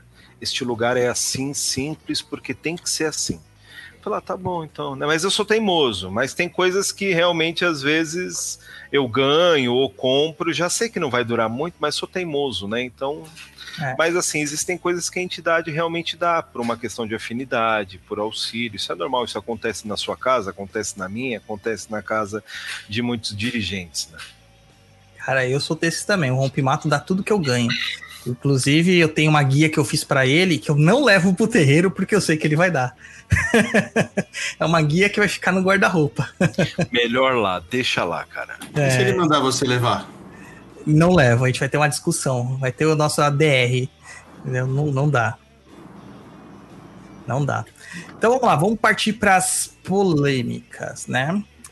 Você falou do livro sobre macumbas e candomblés que o Mata foi é, visitar alguns locais e tal. O pessoal fala muito que o Mata era muito é, é, racista nesse sentido, porque ele desprezava a cultura pobre e a cultura africana. Né? Então ele questionava as questões das, dos candomblés, as questões das macumbas, em alguns casos até misturando nomes como catimbós, juremas e afins, como se fosse uma prática maligna, uma prática negativa, né? Mas eu, eu, eu, não, eu, não vejo bem dessa forma. Eu, Eu acredito. Eu, eu não entendo dessa forma esse contexto. O que, eu, o que eu entendo do mata é que assim, a gente sabe. E aí isso a gente pode falar de Umbanda, Candomblé, Catimbó, Xambá, Toré, Batuque ou Molocô, que existem pessoas dentro da religião que fazem coisas que não são a religião. Certo. Eu acho que a crítica do Mata são para essas pessoas que realmente se dizem uma coisa e fazem outra. Né? Então, por exemplo, a gente sabe que existem é, é, locais que tem lá a placa Terreiro de Umbanda Caboclo Fulano, a placa Ilê Axé Orixá tal, a Casa do Mestre tal, é, de Caboclo tal. Só que chegando lá, as pessoas praticam iniquidades, praticam coisas para prejudicar o próximo. A gente sabe disso, Douglas. Então a gente sabe que existem, infelizmente, pessoas que usam o nome da religião para fazer coisas que vão prejudicar outras pessoas. Né? Então eu creio que o Mata ele pega muito no pé desse tipo de coisa. Entende? É, é, eu vi aí passando uma pergunta, acho que foi do Davi, que é o dirigente da casa do pai é, do Davi. Deixa eu pegar aqui, que ele estava perguntando se o Mata, isso aí eu já entrei em, em, em, discussão com ele, que é o pai Davi da Casa Fraterna Pai João das Almas, se ele perguntou, acho que foi ele que perguntou, se o Mata fazia imolação de Exu, ele não fazia, né? Não fazia. Então, e aí tem gente que fala, não, Mata matava bicho. Né? E aí o pai Davi faz uma outra pergunta que acho que a gente vai entrar depois, é sobre a mulher não ter grau é, de sacerdotisa na Umbanda. Mas vamos falar primeiro, que acho que essa é uma das partes mais contraditórias e, e, e mal entendidas e mal faladas dentro da Umbanda esotérica. É... Então, eu acho que o Mata, dentro de, de, dessa reportagem que depois ele transforma em livro, ele quer dizer desses locais que praticam certos absurdos. Né? Por exemplo, tem uma foto nesse livro de uma mulher que dita estar incorporada com uma pombagira, com uma saia com os seios de fora. Cara, eu, eu acho que assim, é, se, eu, se você for na minha casa, Douglas, se você for na minha casa japonês, e ver uma cena dessa, essa cena vai chocar as pessoas. Se eu for na casa de vocês e ver isso, isso vai me chocar. Eu não vejo necessidade. Então, acho que são essas coisas que o Mata é, ia contra. Né? Essa necess... É, é, esses terreiros que acabam fazendo matanças e mais matanças sem entender o que estão fazendo. Né? Então, se você pega um terreiro de candomblé correto, reto, que segue as diretrizes, ele sabe usar da sacralização animal. Ele sabe da, da, da, do motivo que se tem. Mas a gente sabe que tem muitos terreiros hoje que fazem as coisas, seja um bando da candomblé, catimbó, molocô, batuque, fazem as coisas sem entendimento algum. Eu acho que o Mata, ele prezava muito pela tradição. Tradição quer dizer o seguinte: olha, você vem de algum lugar. Esse lugar te ensina algo que veio antes dele, antes dele, antes dele. Mantém essa tradição. Se você vai trazer algo novo para essa tradição, analise, avalie e reavalie a necessidade disso. A lei revelada é única. A lei do verbo, a lei divina, a lei de Deus, ela é única. Ela pode se manifestar de várias formas, como a Umbanda, em, as suas, em suas várias vertentes mas saiba o que você está fazendo. Eu acho que a grande crítica do Mata à época era essa. É, eu acho que não precisava explicar isso à época, né? É que é aquilo que a gente fala do anacronismo, né? Olha, é, é, precisava porque o Mata, quando ele lançou os livros dele, indo contra certos rituais que faziam esses absurdos, ele foi demandado demais, cara. Tem histórias que, uma vez ele numa balsa voltando para casa, ele sentiu o ímpeto de se jogar da balsa. Chegando lá, a esposa dele estava incorporada com um caboclo no terreiro e antes dele falar, o caboclo falou: É, filho, quase aconteceu de você perder a vida. Então, é, de, Mata, o próprio Mata disse que, que ia dormir no terreiro, ele abria a gira para ir dormir ele se afastou um tempo da, do trabalho de Umbanda, da escrita, porque ele chegou a ficar doente com tanta demanda que ele recebeu. É, então, tem, assim, tem uma coisa assim que eu vejo dessas questões, Dudu, é, te interrompendo, desculpa, mas que é bem pontual mesmo, é todo terreiro que se abre, ele não tem o apoio dos demais terreiros que existem. Então é como se fosse uma uma competição por clientela. Eu acho que esta era a crítica do Mata à época, né? A clientela que se formava nestas casas. A gente sabe que existiam clientelas. É, clientelas que, obviamente, elas tinham as mazelas resolvidas parcialmente para manter a fidelidade do cliente ele sempre voltar. É, então, é claro que uma pessoa chega e fala, gente, você não precisa disso para acabar com isso. Vamos acabar disso de vez? Ela vai ser totalmente mal vista, né? Tá acabando com o mercado, etc e tal. Então, ele falava muito dessa questão, é, por exemplo, dos banhos prontos que você comprava nessas lojas de artigos religiosos, dessas guias feitas, dessas defumações feitas. Então ele pegava muito no pé dessa indústria que havia e hoje ainda existe. Então, é, é isso que ele, que ele batia de frente. Então, essas pessoas se sentiam meio assim. E aí também ele falava, por exemplo, é, dessas imagens de Exus e Pombagiras que são criadas por esses é, gesseiros, né? essas pessoas que fazem. Fala, muitas vezes não tem nada a ver com a entidade de fato, a pessoa não viu, então você cria. Né? E aí o, tem um fato que o Mata conta, que eu não vou lembrar o nome do Exu, mas é assim, o, gesseiro chegou para ele e falou assim: Olha, eu inventei uma imagem coloquei lá o nome. Vai, Exu sete pregos, Exu sete alguma coisa. Aí depois ele falou que com o tempo ele chegou a ver que uma época ele foi num terreiro que tinha essa entidade lá que ele tinha inventado o nome, não foi uma intuição. Ele falou: Meu Deus, eu estou prejudicando alguém. Você entende? Então, é assim, isso é muito pesado. Então, é, o Mata, ele, é, é, ele falava que a Umbanda, isso em 1950 e tanto, 60, 70, e não muda muito o diferencial de hoje, a Umbanda ela tinha se tornado um balcão de negócios.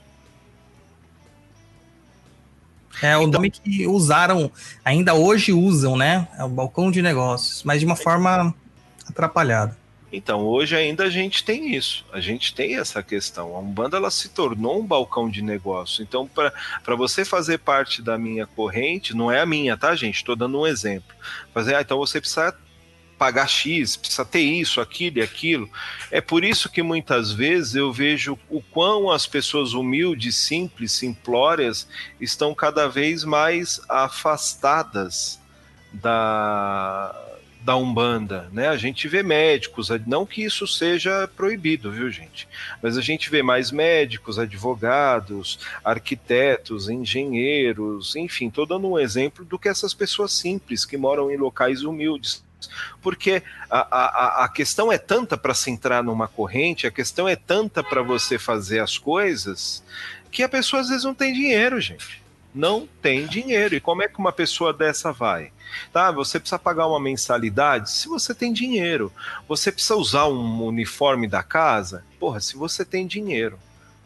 A, a, a, é, a, gente, lógico que a gente quer todo mundo vestido igual, fazendo, né, tudo bonitinho para trazer uma harmonia, mas uma pessoa que vai com uma roupa da casa, uma pessoa que vai com a camiseta, ela não pode ser desmerecida. Então, a Umbanda ela se torna balcão, balcão de negócios nesse aspecto, e já acontecia lá. Então, assim, é, você compra hoje um banho, por exemplo, vamos pegar o banho que vocês, do a, a, a Gate da Macom Box faz. Ela foi lá, pegou a erva, fez direitinho, tal, tudo bonitinho para entregar com veracidade para o cliente. Você vai numa casa dessa, não sabe nem o que o cara colocou lá, malandro. Será que realmente aquela erva que está sequinha no saquinho, se não for Guiné, Arruda e Alecrim, né? Porque o é. resto já é mais complicado da gente entender. Achar por aí. Achar, não, se, ah, a pessoa fala, ah, isso aqui é, é uma folha tal. É, é, é folha de café. Será que é folha de café? Pois é. então, é.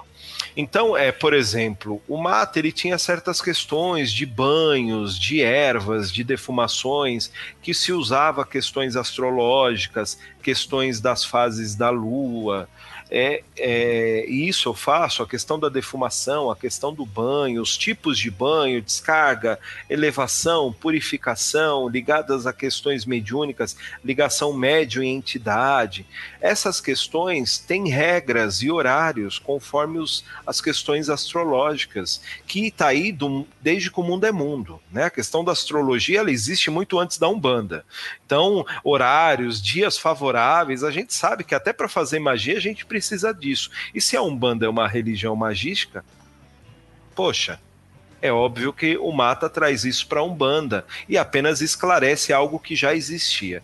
Então as pessoas começaram a se incomodar à época, como se incomodam ainda hoje, como há anos atrás. É, pessoas aí famosas à época, né, com as suas escolas sagradas, escreveram absurdos em seus jornais, falando do Mata que não tá, não tá aqui para se defender. Né? Então é, a gente vê pessoas né, nessa disputa de ser o codificador da Umbanda, o dono da Umbanda, o babá supremo da Umbanda, o chefe da Umbanda, querer falar que a Umbanda daquele não serve, é a minha verdadeira. É uma a bobagem minha... tão grande, né, cara? Cara, eu posso não concordar com a sua vertente, seja ela qual for. Mas eu não vou dizer para você, fulano cicrano, que você tá errado e eu tô certo. Eu posso não concordar, eu posso é, não praticar, eu posso não fazer, mas você é responsável pelo que você faz e ponto. Eu não tô aqui para atacar ninguém. Essa é a grande questão. E hoje fica essa guerra de egos. A minha umbanda é melhor, a sua não. Eu sou a verdade, o outro não é. E fica essa questão de todo mundo querer ser dono da umbanda e a umbanda não precisa de ninguém aqui. Ela transita sozinha, ela vai embora sozinha. É, é, é triste, cara. É triste. Deixa eu só pegar um gancho aí, Douglas. Será que é hora? Manda aí. É o seguinte, Douglas lançou uma promoção lá, inclusive ele nem me falou, colocou no fogo e nem me avisou. Mas tá bom, vamos lá. É, colocou no, nos stories lá no Papo na Encruza que hoje, o último programa do ano, a gente ia fazer um sorteio para quem estivesse aqui na live vendo ao vivo o nosso programete, tá? Então, o que, que eu vou pedir para vocês agora? Quem quiser participar da nossa brincadeira, será um sorteio de duas unidades do Maco Box. Manda seu nome, preciso do nome completo. Manda aqui no chat mesmo o nome completo de quem quer participar. E aí, no final, a gente vai sortear e a pessoa tem que estar online para estar respondendo. Que aí eu vou sortear aqui o nome e aí a pessoa tem que estar respondendo: Ó, tô aqui, tal, para a gente poder é, conferir. E aí a pessoa que ganhar vai entrar em contato com a gente através do e-mail lá e passar as informações para a gente poder estar enviando. Não sei se a gente vai conseguir enviar ainda esse ano aí, devido que já está acabando as coisas. Vamos tentar mandar esse ano ainda, mas se não, primeira oportunidade ano que vem a gente vai estar enviando. Então, manda aí para mim o nome de quem quer participar. Eu posso pôr o meu também? Não? Ah, não pode. Não pode que você é amigo dos, do- do- dos promotores aqui. Caramba. Eu conheci o Dudu, cara, fazendo podcast, né? Lá pro nosso primeiro podcast de, de uma esotérica. E aí dali foi ladeira abaixo. Daí ele me transformou em comunista, né? É, hoje eu canto, eu, meu, meu despertador é o hino da União Soviética, e assim vai. Entendeu? É, Sensacional. É a gente vai abrindo os olhos das pessoas. Olha que maravilha. é, mas é isso, é isso, é isso que a gente está falando. É a união, né? E, e- e você vê como é a coisa, Douglas. Você faz uma umbanda, uma vertente que é sua, que você traz de raiz, e eu comecei na umbanda tradicional e popular, né? E, me, e conforme os anos, eu me achei, me encontrei e obtive as- algumas respostas e estou hoje na Umbanda Esotérica. Cara, a gente precisa se unir, não importa o tipo de vertente, se você tem atabaque ou não, se você tem imagem ou não, se você incorpora baiano, boiadeiro e marinheiro e eu não. O que é isso, cara? Então eu só vou atrair dentro da Umbanda aquilo que eu acredito, que era, será que eu sou tão Vou falar um palavrão, cara. Será que eu sou tão fodão assim que o que você faz não é verdadeiro, não é bom? Só o que eu faço realmente é que presta? Porra, Pois que, que coisa mais idiota, né, cara? muito idiota. Muito idiota, né? É querer ser dono de uma verdade. Mas enfim, a gente vai continuando. Mas já que você falou, né, das diferentes casas de Umbanda, no livrinho lá do Ciso, tem o, no Lições de Umbanda e Quimbanda na Palavra de um Preto Velho, né? É, só um adendo, o Mata não chamava de Preto Velho, né? Ele chamava de Pai, pai, pai Velho, né? Pai preto. Pai Preto, é, tá certo. Misturei tudo. Mas é isso aí. Quem trouxe muito essa questão de pai velho aí depois foi é, o pessoal que veio depois do Mata, né? Mas ele chegava a usar pai, é, é, aí meu pai preto, tem um ponto, né? Aí meu pai preto que vem de Angola.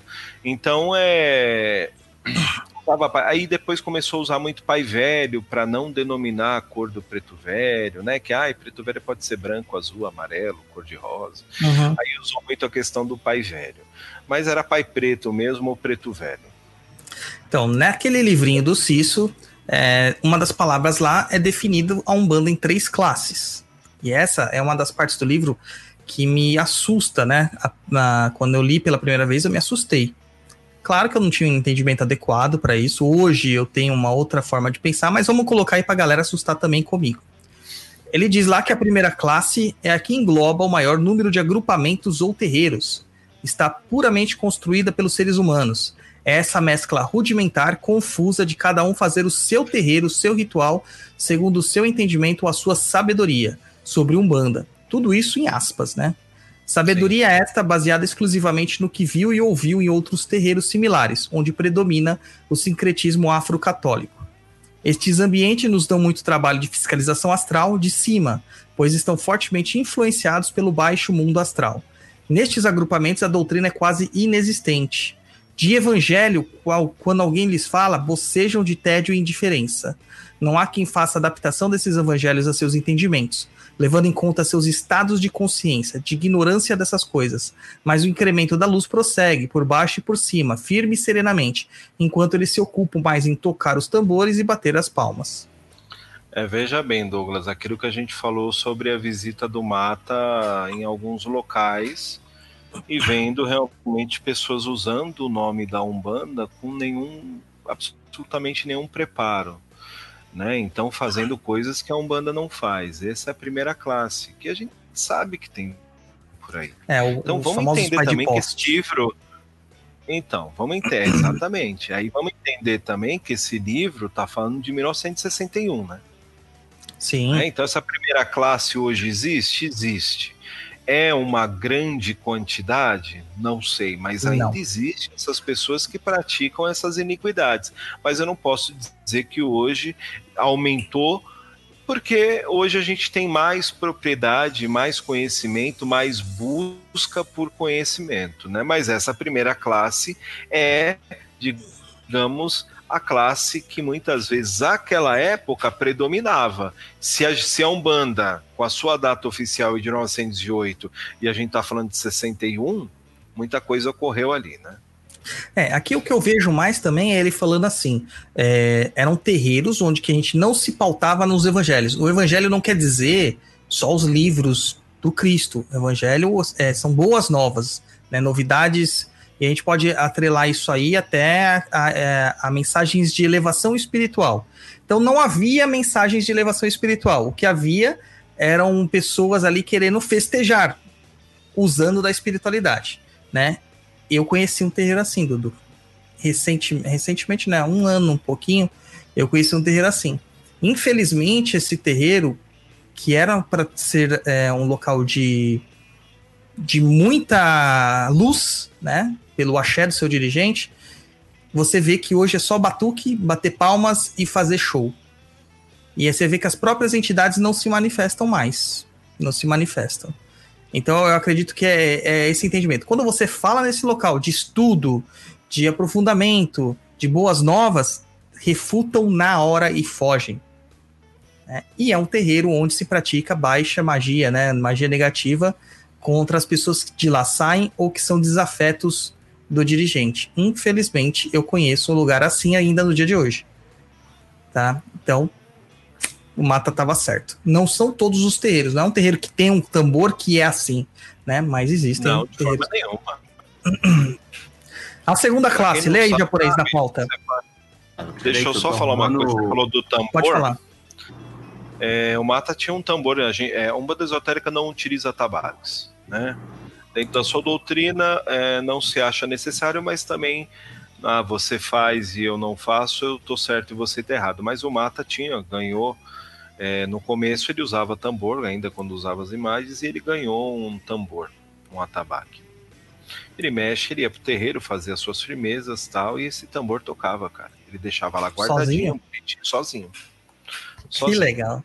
sozinho. Esse tambor vira e mexe e tava lá. Ele tava por lá, o tambor tocava. Ele tava lá fazendo as firmezas dele, ou ia dormir no, no congá, né, para fazer alguma questão. Tocou- o tambor tocava na madrugada. Então, o tambor tem o seu poder também, né? Cara, dormir no Congá é uma coisa que ninguém hoje imagina fazer. Ah, Ninguém. eu já dormi muito, viu, cara? Pois é.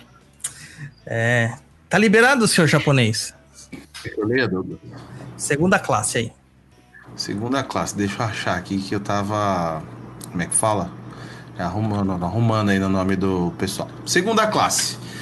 Vem com menos volume de agrupamentos e se prende àqueles que são mais elevados, mais simples. Desejam praticar umbanda, pautada nos ensinamentos evangélicos, no que eles revelam de mais necessários. Para isso, apelam para a corrente dos caboclos e pretos velhos, a fim de ajudá-los nesse mister, Fazer um ritual suave, sem palavras, sem tambores. Aproveitam a força e a beleza de certos pontos cantados ou hinos que sabem, sabem serem de raiz. Esse é um dos aspectos que aprovamos, dada a sinceridade de propósito, desde que não saiam da faixa religiosa, religiosa, doutrinária e mesmo de certa cautela com um lado fenom fenômeno. Nossa, difícil essa palavra. Fenomênico. Assim, procuramos com paciência e até mesmo tentar localizar alguns possíveis aparelhos ou veículos mediúnicos e, por ele, fazer positivas incorporações para estabelecimento dos princípios ou regras da Umbanda na teoria e na prática. Acho que esse é o que mais se encontra, né? Esse é o, É o que nós é o- temos hoje. Então, quer dizer, o estudo hoje é a base de tudo, né, Douglas? Então, para você entender o que você faz de Umbanda, você precisa saber o que é Umbanda. Você precisa saber a Sim. vertente que você segue. Então, assim, é... então, caboclos e pretos velhos, e, e depois vem as crianças, não numa totalidade ou potência como um caboclo preto velho, realmente é o dirigente da casa, cara. Então é assim, um terreiro onde você não trabalha com caboclo preto velho, é bom você ficar de olho bem aberto.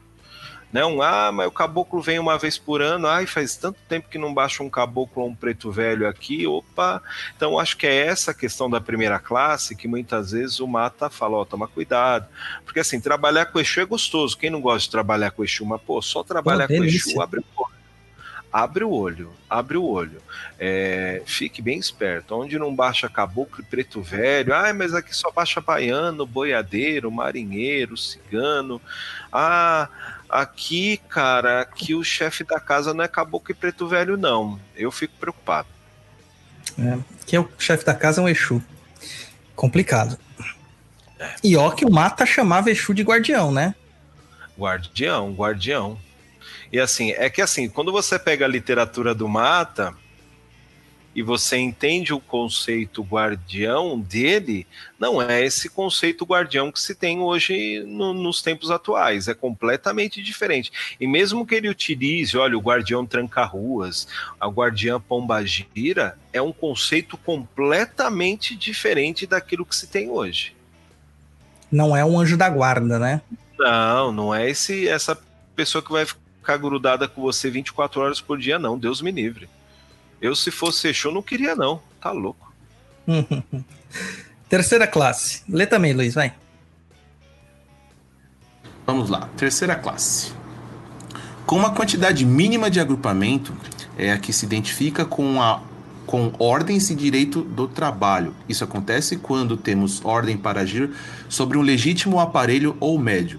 Aí, imediatamente estabelecemos esse tipo, esses citados princípios ou regras da Umbanda, a par com a cari- caridade que vamos praticando.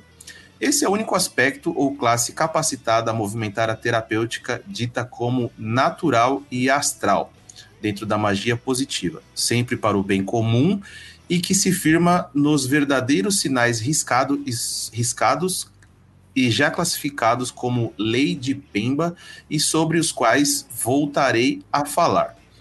Agora, devo frisar o seguinte: o nosso contato dos guias e protetores com esses médios e aparelhos positivos não se dá exclusivamente por via incorporativa. Fazemos, o, fazemos e assistimos também pelos que têm vidência, intuição, audição e gostamos muito de o fazer pelos mediunidade sensitiva, os únicos que não podem ser enganados ou mistificados. Cara, Cara, incrível, né? é, essa terceira classe hoje, quando ele fala é, de ordens e direitos de trabalho, isso é muito utilizado dentro da Umbanda Esotérica, é a questão da- do batismo, da iniciação, aonde você tem realmente um dirigente ou um mestre de iniciação que faz isso. Né? A gente sabe que tem muita gente por aí que se autobatiza e auto-inicia, né? Então é, é- é essa questão de realmente, olha, você está seguindo uma tradição, está sendo iniciado, está passando por ela e passando todo o processo que você precisa passar sem vaidade para ser o que você precisa ser. Né? É, lógico que você tem um mestre interior, você tem uma entidade sua que te assiste, mas também é, a partir desse momento que você recebe esse auxílio externo, a entidade que está contigo, ela te dá caminho. Mas você precisa muitas vezes de, de alguém acima de você para te passar o cajado, né, Douglas? Com certeza. A- Até porque a iniciação na Umbanda, geralmente, ela é uma iniciação é, vertical, né? Quem te inicia é a espiritualidade. Mas a espiritualidade precisa de um porta-voz material. Né? Então não, não é assim, não sou eu que decidi, ah, vou virar pai de santo. Não foi o Dudu que decidiu, vou virar pai de santo. Foi a espiritualidade que falou, vocês estão ferrados, já era, vocês vão ser pai de santo. E aí a, a espiritualidade dando isso, ela vai dar embasamentos para o nosso dirigente nos preparar para tal. E cara, não para nunca, porque eu tô aprendendo ainda hoje. Eu tô aí levando, né, o chão de Jorge é o primeiro ano meu como pai de santo solo, vamos dizer assim, que eu não tenho, né, mais é, é, ninguém por- pelas minhas costas para me aguentar ou para segurar minhas broncas. E é um ano de aprendizado, um ano de coisas novas sabe? E é um ano de que eu não posso falar assim, eu não posso aprender dessa forma, porque não é assim que eu fazia. Então, as novidades, as novas ideias, que não são tão novidades assim, é um resgate da ancestralidade, de verdade, elas vão sendo colocadas e a gente tem que ponderar sobre isso. Eu acredito que é justamente isso que o que o que a gente vê nessa terceira classe, que existem as regras de Umbanda, elas vão sendo passadas conforme o adianto de cada casa e dos médiums e do dirigente daquela casa, né? Uma casa que está embrutecida, que só quer saber de bagunça, não vai aparecer isso, não tem espaço para eles, né? E uma casa que está só procurando curar sem ter a compreensão do que está sendo feito, ela também não tem espaço para isso. Né? É, então é preciso dos dois lados, precisa da prática, precisa da teoria, sempre, ambos. O mal da gente é que um bandista acha que ele é um bandista só no dia de gira.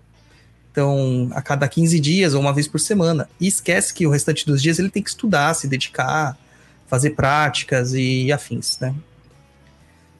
Mas, gente, leia esse livro do Mata, é um livro muito bom, Lições de Umbanda e Quimbanda na Palavra de um Preto Velho. Vocês vão ficar procurando meia hora o triângulozinho na mão, para ver se vocês são médiums de verdade, né? Eu ficava olhando assim minha mão, falando, ai caramba, cadê meu, não sei o que. Esse Olha. triângulo, eu falei assim, ah, achei o triângulo, achei o triângulo aqui. Você fica encanado. É, essa questão do triângulo na mão é porque ele fala das linhas de força, né, que, que, que correm no planeta, ao se encarnar, eles se manifestam também nas linhas da mão. E aí ele fala que no Mistérios e Práticas também fala isso, né, que existem certos desenhos que podem é, estar na mão física que você pode descobrir que tipo de mediunidade, qual é o seu karma, todas essas coisas. Porém, hoje é- é um mestre de iniciação de fato na Umbanda esotérica, alguém iniciado na magia, ele vê a contraparte astral. Então, muitas vezes essa contraparte astral é visível. E já vi acontecer e já tive relatos de pessoas que este triângulo ou quadrado, enfim, ou cruz ou estrela aparece depois. Então, tem pessoas que vão agir de formas diferentes, né? Então, pra te falar a verdade, eu não vi, nunca achava, né? Aí, eu- quando eu comecei a trabalhar no, lá no Oxum, um dos médiums que tinha lá, ele era fascinado por Mata e Silva e Ramatiz. Duas coisas bem diferentes, mas ele gostava dos dois. E ele uma vez ele falou assim: Não, dá aqui sua mão que eu vou achar. E ele achou uma medida de, uma, de um desenho lá. Eu falei assim: Uai, mas isso não tava aí até uns anos atrás. O que que tá fazendo aí? Exatamente. Então é questão de karma mesmo, né? É, mudam, né? Então vamos lá, vamos lá, meu povo. Eu sei que vocês adoram essa parte, que é a parte das polêmicas. Eu sei que vocês amam isso. O Mata era conhecido, né, por um cara que tinha com um combate muito grande, né, é, a rituais de magia negativa, que na época se usava como magias negras, a imolação de animais, o uso de bebidas alcoólicas, excessos nos terreiros, é, vaidades fetichistas que as pessoas não entendem o que é, que é o excesso de paramentos no trabalho de umbanda, né? Não é uma vela, não é a cuia de água, não é o copo do Exu, não é o charuto do Exu, é um excesso de paramento, roupas cada vez mais opulentas, placas no peito, coroas, é, machados feitos de metal precioso, é uma coisa assim, né? Capas bordadas de ouro, essas coisas que ele combatia, né? É, de dirigentes e pais de santos. E ele rejeitava completamente a falta de critério da metodologia dessas massas que se diziam bandistas. Era esta a palavra que, que as pessoas falavam sobre o Mata, né? Ele era muito severo nas críticas, como a gente vê uh, os críticos falando sobre ele. né? O Rivas falava muito sobre isso também. E, e principalmente dos médiums chamados magistas, né? Onde tudo era magia para o médium. Tudo era magia.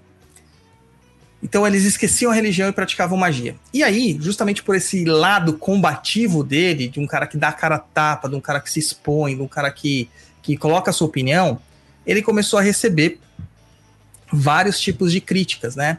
Primeira, que a gente até falou, né, Dudu? Que é machista. Ele é muito machista. As mulheres não podiam trabalhar lá menstruadas.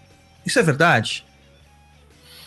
Olha, antes de começar a falar isso sobre iniciação das mulheres, sobre mulheres na fase menstrual, é preciso que a gente entenda uma questão. As religiões monoteístas, dentro da sua maioria, são patriarcais. A gente tem exemplos como Islã, islamismo, o judaísmo e o cristianismo, que têm a mesma base, a gente sabe disso. São todos descendências de Abraão, né? Sim. São monoteístas e religiões patriarcais, que na maioria dos seus segmentos ignoram a força e o papel da mulher, a gente sabe isso. Só que essa origem do patriarcado, ela vem na origem das civilizações, a gente sabe disso. Né? E aí existe uma questão do tabu da menstruação que não é só o mata que fazia.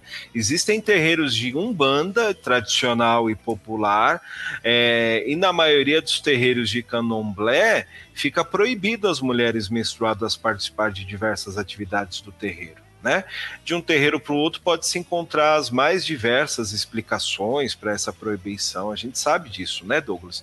No entanto, Sim. a maioria delas parece pouco satisfatória né, para justificar o afastamento da mulher menstruada das atividades do terreiro. É, eu vejo no candomblé o que tem. Teve uma, uma pessoa na, na pesquisa que falou assim: o Douglas está falando muito de candomblé, é culpa da Bárbara Gatti. Deve ser. Mas ela mesmo ela não faz candomblé, ela faz umbanda. Uhum. Né? E assim, o que eu vejo é, nos candomblés é que muitas mulheres que são as mulheres da cozinha, que fazem as oferendas de santo, elas não podem tocar na comida menstruada, senão dá quizila. Né? Isso Exato. é um tabu, assim, absurdo para eles. E quando eu fui abrir o chão de Jorge, é... tô suando aqui pra caramba, tá muito quente aqui dentro. Quando eu fui abrir o chão de Jorge, quando o Rompimato estava passando as diretrizes da casa, foi uma das questões que eu, que eu perguntei para ele. Falei assim, é, o meu o meu velho, como que é essa situação aí? Mulher pode ou não pode trabalhar menstruada? Ele falou assim, pode trabalhar desde que ela não sinta desconforto. Exatamente. Desde que ela não sinta desconforto. Eu falei assim, então, mas por que da proibição? E ele falou assim para mim: a proibição não existe, que existe uma recomendação. Se a mulher se sentir desconfortável porque tem um impulso de hormônios, ela se sente mal, ela se sente, muitas vezes ela quer ficar recolhida, tem muitas dores, ela está liberada do trabalho mediúnico. Ele falou, eu falei assim, hum, faz sentido. Então você está preservando a mulher se a mulher quiser eu acho que é isso que é mais importante, é a decisão da mulher e não de um macho escroto que é dono de terreiro falando que pode ou não pode fazer isso ou fazer aquilo, né? Olha, a gente, eu vou repetir aqui o que eu falei no começo, a gente precisa encarar algumas coisas de frente e entender que Mato Silva era um homem do seu tempo e era um homem é, de certa forma, criado e nascido pelo, por um mundo patriarcal, cara. A gente, no, na é, no século passado, no retrasado, então ainda existiam, e ainda existe hoje, cara, nos dias, é, nos dias atuais, o patriarcado. O patriarcado, como racismo, ele é estrutural e ele é estruturante, ele estrutura uma sociedade. Ele estrutura o modus operandi de uma sociedade, de um, de um país, do planeta. A gente sabe disso, a gente precisa entender é, de uma forma é, muito é, simples entender que ele era um homem de seu tempo. Então ele tinha dois medos: essa questão da mulher tocar as coisas, como isso existiam nas religiões tradicionais e populares de Umbanda, nos segmentos, e no candomblé.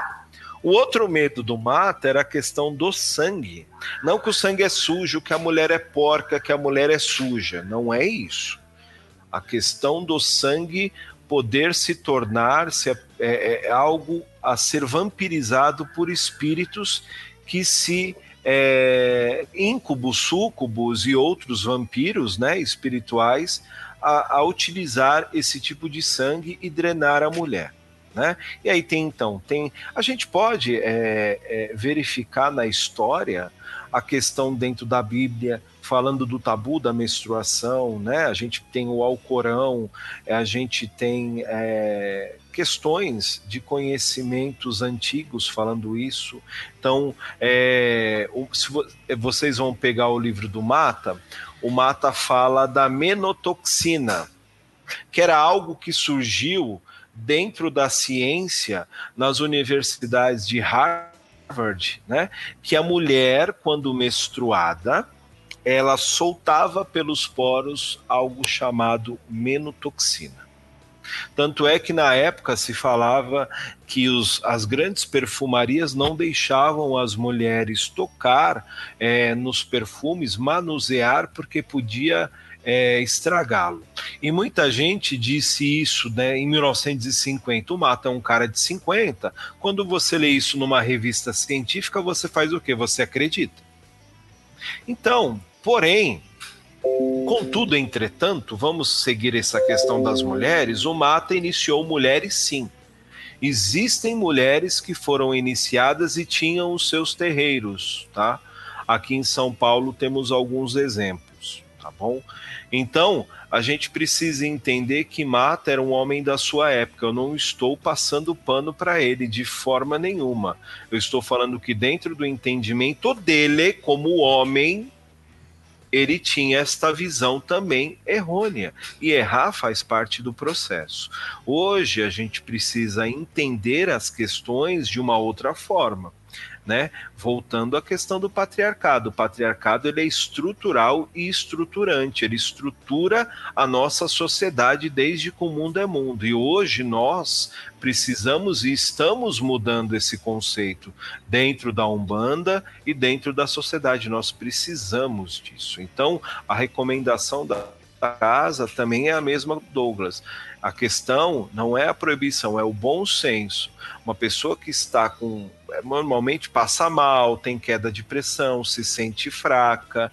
Para que, que você vai manter uma pessoa dessa lá dentro? Você não pode proibir, mas você tem que ter amor e sabedoria bom senso. Isso é a forma que eu trabalho porque existem terreiros de umbanda esotérica que não deixam a mulher trabalhar porque acham que não é positivo por causa do sangue e pode atrair certos espíritos com classes vampirescas, tá? Cada um faz o seu trabalho. Isso não é, isso não é mérito da umbanda esotérica, não. Isso tem, é, isso tem é, questões dentro da umbanda tradicional, do candomblé, entendeu? Eu não eu, eu respeito e tem o direito de não concordar, mas também tem o direito de entender que ele era um homem da época de 1900, 1950. Então hoje estamos em 2020, indo para 2021. Muita coisa mudou e que bom, né?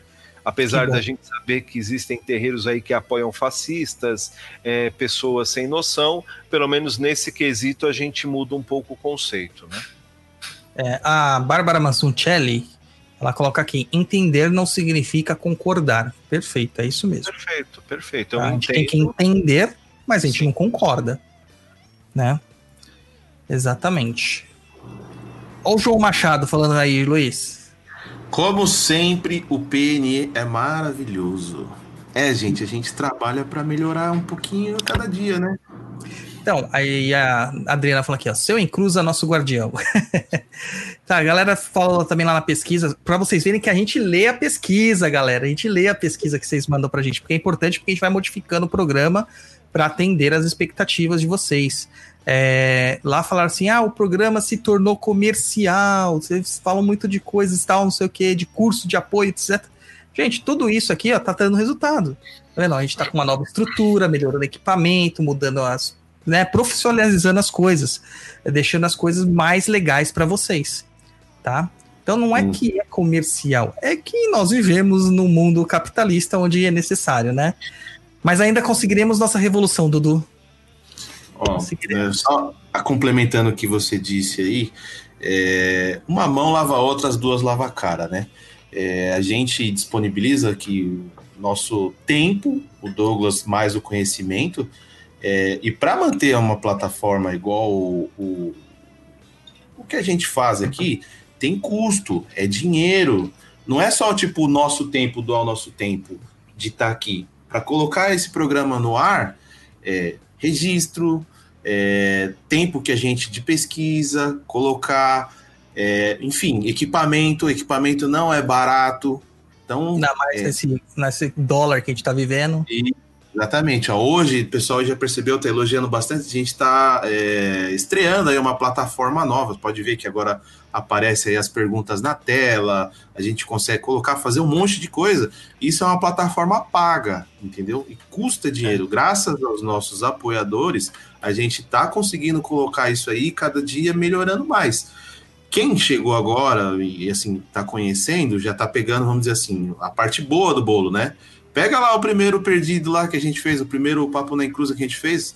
E desculpa, tá? o áudio tava uma porcaria. A gente era extremamente novato nisso, não, não tinha nem noção. Saiu um monte de coisa errada. E com o tempo a gente vai aprimorando, tendo experiência e tá no que tá hoje. Graças Eu, a eu Deus. usava um, um headset Microsoft Live Chat VX 1000, acho que era isso. É tipo uma coisa muito ruim, cara. Tá. Muito ruim. E assim, gente, é, quem é nosso apoiador sabe o quanto que a gente dá de respaldo lá no Umbral para eles, né?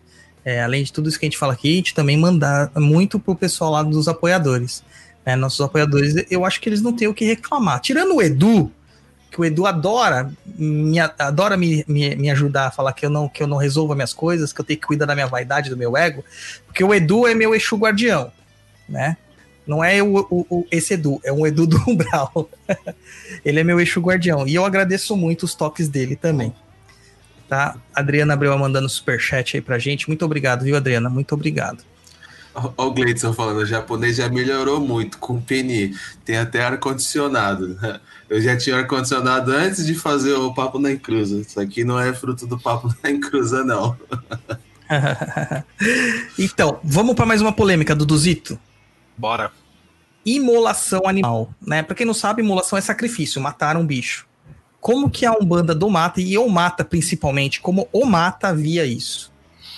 Banda esotérica não faz. Ela não faz imolação para orixá, para exu, não faz. É assim, é aquilo que a gente estava falando lá no comecinho. Poxa, o candomblé tem a sua cultura e tem muito é, o seu conhecimento que é milenar e sabe do que está fazendo.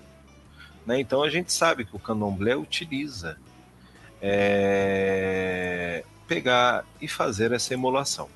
Agora, a Umbanda esotérica, existem a maioria das Umbandas tradicionais, não utilizam disso, né? Eu não, eu não tenho uma afinidade com esse tipo de coisa. Então não é algo que realmente é, me sinto afinidade, mas assim, é engraçado porque assim, você quando começa na Umbanda, você vê muita gente falando disso, né? Você vê muita gente criticando o candomblé e outros é, segmentos que fazem da imo- é, a imolação animal. Você acaba tendo um pouco de preconceito, você acaba tendo um pouco de, é, de um pouco de, de, de nojo disso, porque as pessoas te falam de uma forma como é, se fosse algo realmente maligno. Daí você começa a conhecer as pessoas, a entender o que elas fazem, a conhecer pessoas sérias no caminho. E aí eu, eu, eu de uns anos para cá, eu questionei demais isso e às vezes falo assim para as pessoas que falam: ah, mas ele mata bicho, ah, mas ele faz isso no candomblé, no candomblé. Falo, olha, o fulano, ciclano e beltrano, cicrano, é, qual que é a diferença de uma farofa de carne apimentada, cebolada, é, no Congá, a entidade está lá incorporada comendo isso, ou faz-se uma obrigação no Congá com isso, ou faz-se uma obrigação na, na trunqueira com isso. Eu não vejo diferença, Douglas. Eu não vejo. Assim, eu não utilizo dessas práticas, mas eu não hoje, eu graças a Deus, graças a Exu, eu não critico e não tenho preconceito, porque muito umbandista é preconceituoso, muito umbandista fala mal de Candomblé sem ter conhecimento do mesmo Com sem certeza. ter conhecimento do mesmo. Então, assim, para eu falar de algo que eu não conheço, eu prefiro não falar. Eu não vou falar do, do catimbó se eu não tenho profundidade no tema. Eu não vou falar do candomblé se eu não tenho profundidade, do homolocô, do batuque, é, do xambá, do toré. Eu não vou falar. Eu não vou falar do ritual do outro se eu não pratico. Eu sei o que eu pratico. Eu, eu acho que é, o candomblé tem a sua função, tem a sua energia, tem o seu axé e a imolação dentro dos conhecimentos que são passados lá são necessários. O que eu combato são essas pessoas que fazem imolação para prejudicar o próximo. Para atacar alguém, para deixar alguém doente. A gente sabe que isso existe, né, Douglas? A gente não é besta e sabe que tem gente Claro. que faz isso. Esse é o ataque. Esse fala, poxa, né, usar do, do egé, da menga, do sangue para prejudicar alguém, né, ou do corte, de uma. Porque assim, se a gente começar a olhar nessas encruzilhadas da vida, onde a gente vê esses tipos de oferenda, não é um Exu que está pedindo isso, é alguém que está fazendo isso para ferrar outro. Então, é, é esse o preconceito que acaba ca- é, recaindo sobre o candomblé e sobre a Umbanda, né? É, até lá no Vale dos Orixás, lá no Santuário de Umbanda, tem lá o reino dos, dos Exus, né? É. A maior parte dos trabalhos que você vê dedicados lá não é algo legal. Não é um trabalho de fortalecimento de Exu, não é um trabalho para desimpedimento de, de vida, de, é, de cura. Exu trabalha muito com cura, né? A gente sabe que trabalha muito com cura. É, todo mundo sabe aqui, eu acho que todo mundo sabe aqui, pelo menos, do, que eu e o Luiz somos de São Mateus originalmente, né? Nós nascemos e É os crescemos mano, tio. É fogo na bomba, né? Fogo É. na bomba. E aí é, tem um local ali, que é um encruzamento da, da, da Aricanduva, que vai em direção ao lixão, que é o antigo depósito de compostagem de São Mateus, hoje desativado, e que também dá acesso, acesso ao SESI. Não, o Sesc. Sesc, né, Luiz? Sesc, ao, ao Sesc. Sesc, passando por trás do Parque do Carmo ali. Tal. É um local de mata. E nesse local é uma encruzilhada perfeita, deixou. Perfeita. E lá se encontram muitos trabalhos. Então eu já cansei de ver trabalhos lá com fotos de pessoas com os olhos riscados, com faca em cima de foto, sabe, cruzando elas, coisas de maldade mesmo. E eu não acredito que o Exu vá trabalhar, ele, ele o espírito que aceitava aceitar, né? O Exu acaba até aceitando alguns casos mais negativos para dar uma lição às vezes da gente. Mas aquilo ali não é umbanda. Aquilo ali não é nem prática de quimbanda né? Porque a Kimbanda prega respeito com os Exus. Então, é, são práticas de magias negativas, feita a esmo, que a gente encontra hum, es- nessas críticas que o próprio Mata fazia sobre as pessoas que simplesmente se, se utilizam de um nome de tenda espírita ou tenda de umbanda para fazer maldade para os outros, e não é o caso, né? Não é o caso. Eu não sei Pode se falar. dá. Vamos ver se dá aqui para compartilhar minha tela aqui, eu mostrar o lugar. Você consegue compartilhar daí? Deixa eu abrir minha tela aqui para mostrar que lugar que, que é esse aí que você tava é, falando. Cadê? Compartilhar. Tá aparecendo aí? Não. Ah, eu vou ter que adicionar aqui no stream. Abrir aqui. É esse aqui que você tá citando, né? Isso mesmo, esse local mesmo, né? Então. Este é um cruzamento perfeito. Então, se você vai Fica, ficava aqui na, na, na beira da- das é, coisas vai aqui, mais né? pra frente aí, vai pro lá, lá mesmo na, na encruz aí. Mas aí essa encruza aqui, essa tem encruza em T, essa encruza em T É. e volta pra trás tem uma encruza em X, que é essa daqui de trás. Essa encruza aqui, essa aqui em X, ó, uma encruza perfeita, cara. Perfeita. E aqui era onde eu mais via trabalhos, de todos os lados depositados. Se duvidar, o Google Maps deve ter pego uns aí. Com certeza. Olha lá, Pensei não é? é- não, não é, é um formigueiro, eu acho. Ah, tá. Pensei, pensei que fosse. Tô procurando pra ver se. Aí, Dudu, se tem até acha- formigueiro, mano. A encruza é perfeita, mano. Perfeita. É, então, essa encruza era demais, cara. Mas tem bastante mesmo. Tinha, é, hoje tem menos porque a prefeitura fez um trabalho de limpeza dessas áreas, né? Com, preservando a área verde, é, que já tá depredada, tá? Pra alguém aí, pra quem quiser saber, já tá depredado lá a área verde. Mas eles fizeram um trabalho lá de preservação da área verde durante um tempo e o pessoal ficou meio desmotivado a, a fazer essas entregas lá. Certo? Ó, O pessoal fala que é da gleba do pêssego. Isso mesmo, é lá perto. Isso aí. Pedro Mendonça pergunta: qual o link para virar, virar colaborador? Vai aí, ó, no chat. Cara, é fácil. www.catarse.me barra papo na encruza. Bom, Dudu, Vamos já. sobre a questão de ser racista e preconceituoso, nós já falamos que não cabe, né?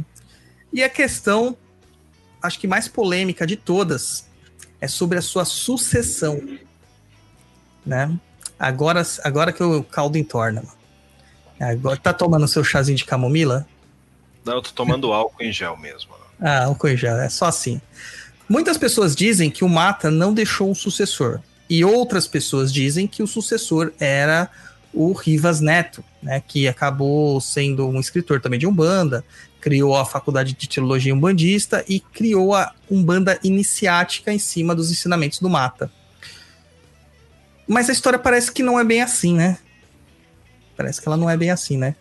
Olha, você pega os iniciados do Mata, né? Tem o Pai Mário, tem o Itaumã, tem o Omar, tem o Rivas é, e outros já falecidos. O Itaumã faleceu, o Rivas faleceu. Cara, a maioria diz o seguinte: olha, o Mata ele deu a liberdade, até o Itaumã fala no livro dele que o Mata deu a liberdade para cada um seguir o seu caminho. né? Cada um fazer o que, com o que aprendeu o seu melhor. Então, é, a única coisa que eu posso dizer para não entrar em tanta polêmica assim é o Mata não deixou sucessor, cara. Mata não deixou ninguém, não iniciou ninguém, não falou assim, olha, você é o meu sucessor. Não houve isso. Não houve esse papo. Não houve essa iniciação. Não houve essa conversa. né? Então, é, para quem quiser saber um pouco mais, eu não vou me estender nisso, porque demanda tempo. Dentro do site www.umbandadobrasil.com.br existe um texto e existe um vídeo. Tá? O texto chama Coroa de Espinhos do Mestre, aonde fala-se um pouco do dito sucessor de Rivas Neto, do, do, do Mato Silva, que, era, que se diz o Rivas Neto, se dizia sucessor, e a- os absurdos que ele fez e enfim. E aí existe lá um vídeo também, a Coroa dos Espinhos do Mestre 2, que é um vídeo do do filho do Mata, filho não, né? Era filho da, da esposa do Mata, que conta al- algumas coisas para realmente afirmar o que esse texto diz. Então é assim, são duas provas muito cabíveis do que realmente aconteceu aí. Eu não quero entrar em detalhes, porque existem pessoas que seguem o Rivas Neto, que acreditam nessa falácia, né, nessa historinha da carochinha, e eu acho que eu não preciso ficar falando mal ou ficar batendo em cima de alguém também que não está aqui para se defender, porque todo o problema que eu tive com esta pessoa eu tratei com ela. Então ela não está mais aqui, eu, eu não tenho que ficar falando, mas é uma, uma frase para deixar bem claro: é que o Mato Silva não deixou sucessor. Não houve sucessão na sua linhagem, tanto é que a linhagem ficou de certa forma estagnada há alguns anos. Essa pessoa tomou para si a raiz, disse, disse sucessor e fez as suas mudanças conforme aquilo que ele entendia que a Umbanda esotérica precisaria se tornar iniciática, tântrica e tudo mais para crescer e se desenvolver. polêmicas, né? Então entra lá no Banda do Brasil, tem tudo pra vocês, tá, gente? Pra vocês saberem sobre essa polêmica. E o Mata, né, foi veio a falecer no dia 17 de abril de 1988, né? Deixando aí uma vasta obra bibliográfica, uma vasta obra, eu acredito que de trabalhos também, né? E mudando o conceito de Umbanda para uma Umbanda de estudo, uma Umbanda de dedicação, não só na parte prática e corporativa, mas também na parte da, do entendimento das leis naturais que regem o universo. Eu acho que, que foi um trabalho hercúleo, cansativo, é, deu muita demanda e deu resultado também, né? Muito resultado, porque o Mata influenciou não só escritores de umbanda esotéricas, iniciáticas e afins, né? Ou alprans da, da vida, mas influenciou toda uma gama de estudiosos de umbanda que se debruçaram em textos mais antigos, procurando origens, procurando vertentes, procurando é, entendimento para as raízes que eles praticavam, né? Aí a gente conseguiu ver muito na vida realmente do Mata essa dedicação ao estudo, essa dedicação a, ao trabalho para a Umbanda e da Umbanda, né? Olha, o que a gente tem que entender, Douglas, é que nenhuma religião, nenhuma ciência, nenhuma filosofia deve se manter estática ou na inércia. Sim. Umbanda, Umbanda, ela tem uma data de cento e tantos anos aí, né? 1908, é, e vai fazer ano que vem Cento e, 113. Ah, tem 112 agora, né? Vai fazer Vai 113. fazer 113. Então, se você pega o, o, o, o budismo, o islamismo, né? Se você pega o próprio cristianismo, se você pega o judaísmo, se você pega as religiões hindus, né, dentro de um, de um, conhecimento do que é o movimento umbandista, a Umbanda tem uma data mínima. Dentro do conhecimento que o Mata entende que a Umbanda é milenar e ela vai se adaptando, foi se adaptando com a perda de conhecimento, aí é outra coisa. Então, o que o Mata fez foi apenas resgatar esse conhecimento lá no começo da humanidade, que se perdeu, que se deturpou, porque as coisas, infelizmente, acabam se deturpando, se perdendo, principalmente questões que são normalmente orais, você acaba se perdendo, né? Então, essa foto aí é aqui na ordem iniciática do Cruzeiro Divino. Foi numa visita que ele fez para o Rivas Neto, viu? Esse é. terreno aí. É. E. É, então, Mata ele deixa um legado e pessoas como eu e outras pessoas como eu, e vou repetir novamente o nome, né? Temos o Rogério Correia, o Tarsus Bastos, temos a Tânia Lacerda e outros irmãos e irmãs que criaram o site Umbanda do Brasil, a rádio Umbanda do Brasil, para manter isso. Tem pessoas, né, é, levando o nome da Umbanda esotérica Brasil todo. Tem o, o Arquiles, que é meu mestre de iniciação, é, filho do pai Omar, que está levando lá em Pernambuco o nome da Umbanda esotérica. Temos pessoas em todos os locais do Brasil, dentro dos seus entendimentos, dentro das suas concepções, pessoas que seguem a Umbanda esotérica, pessoas que seguem acima de tudo a Umbanda, né? Umbanda muitas vezes pode ter sobrenome, como não pode ter sobrenome. E o sobrenome muitas vezes pouco importa, né, Douglas? O importante é que se pratique Umbanda, que se faça Umbanda. Então, é isso que eu tenho é, para falar hoje do Mata e quem tiver perguntas eu fico aqui à disposição. Tá na hora, japonês. O livro que a gente falou do Diamantino, né? Deixa eu ver se eu consigo colocar na tela aqui. É este livro aqui. Terreiros de Aruanda. Tá, tá lá na editora do conhecimento, tô no site deles, tá? Esse é o livro que a editora do conhecimento tá lançando, falando sobre o Mate Silva e a raiz de Guiné. Então, tá aí a, o lançamento para vocês. Vamos às perguntas? Vai lá, japonês. Antes começar a pergunta, agradecer a Débora Rodrigues, que mandou um super chat aí pra gente. Obrigado. Vamos lá. Primeira pergunta do Lucas Paul. Sabe se Mate Silva sofreu influência da doutrina criada pelo Caboclo Mirim e pelo Benjamin Figueiredo, que também é considerado esotérica? É, a escola esotérica do Caboclo Mirim é considerada a primeira escola esotérica umbandista do Brasil. Né? A gente sabe disso, porque ele também usou a palavra esotérica, mas não, Mate Silva não teve influência nenhuma, tanto do Zélio quanto do Benjamin Ele seguiu um outro caminho. Eu entendo Mata, como tantos outros, como forças individuais, né? Que são complementares. Então, a gente tem a questão do Zélio, vem Benjamin, vem Mata e vem outros complementando. E aí, no meio disso, tem pessoas que seguiram mais um, teve pessoas que seguiram mais outras, né?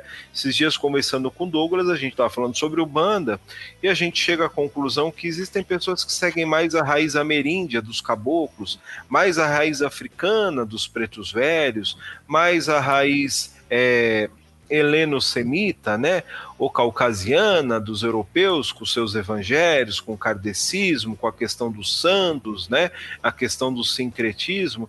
Então, cada um dentro da Umbanda japonesa acaba fazendo dentro da sua afinidade, o que é a Umbanda, né? Certo. Próxima pergunta do Felipe. O livro do Mate Silva tem alguma interferência ou influência da visão de Rivas Neto nas publicações mais recentes? Como identificar essas obras do Mate Silva? Deve ser como identificar se elas são originais. As obras originais eu recomendo o site que a Marcela passou, ou você ir até o SEB e procurar a editora Freita Bastos. A editora Ícone não recomendo. Certo. Próxima pergunta do Nil.i. Poderia falar sobre, abre aspas, lei de Pemba? Ponto riscado tem o poder intrínseco ou é conferido pela entidade que risca o ponto? Grato Saravastê, de Juazeiro do Norte, Ceará. Cara, falar sobre lei de Pemba demandaria uns 45 programas, né, Douglas? Com no certeza. mínimo. Com Mas a a, a- de Pemba do Mata é diferente dessa lei de Pemba tradicional ou popular mesmo. Ela tem uma questão interna passada pelo astral, onde tem a flecha, a chave, a raiz e certos elementos que são colocados dentro da Pemba, aonde a entidade se manifesta, ou ela também demanda ou atrai energias, atrai forças. Realmente, falar sobre Lei de Pemba em 15 minutos ou meia hora é difícil. Eu recomendo a você, eh, se você encontrar, o livro Pemba, Grafia dos Orixás, do mestre Tauman, onde ele disseca bem o que é a Pemba, qual a sua função e as diferenciações de Pemba. Cara, é outro livro dificílimo de encontrar. Você não acha, você não acha. O meu eu emprestei, nem sei para quem e desapareceu. E o PDF que a gente encontra vem faltando centenas de páginas, né? Você já é, complicado. Próxima pergunta do do ou da, não sei. M.A.R. Machado. Qual, qual as propriedades mágicas barras ritualísticas da areia de praia e sereno da noite? Olha, areia de praia eu utilizo muito no Congal, o Douglas sabe disso. O meu chão ele é de areia Uhum. de praia, areia de rio, e aí tem um poder devido à questão do mineral ali de absorver toda a carga negativa, né? Questão de sereno, de fases da lua, aí a gente entra num processo magístico muito utilizado na Umbanda esotérica, né? Dentro das quatro fases da lua, as fases positivas, nove crescente, as fases negativas, cheio e minguante, para colheita de ervas, para banhos, para defumações, para atração ou repulsão de energias. Então, tanto a areia tem a sua função fundamental no Congá, quanto as fases da lua e a questão do sereno, né? Tem gente que deixa, às vezes, uma erva num sereno numa, numa fase específica para tomar um banho, ou se faz alguma coisa, ou se deixa algum elemento para purificar, para imantar, tudo vai dentro da questão da fase da lua e a questão do magnetismo dela, né? Perfeito. Sensacional. Uma colocação, Douglas? Não, perfeito. Pergunta da Marcela Tardelli. Edu, mestre ascensionado, guardião do conhecimento ancestral. Por que a Umbanda Esotérica de Mata e Silva é vista como uma vertente elitizada?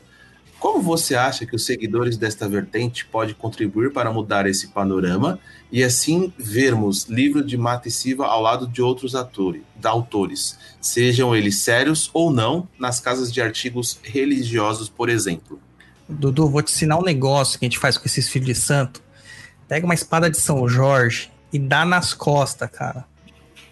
Cara, Parar já anotei o nome aqui e vai pra trunqueira. Com É isso aí.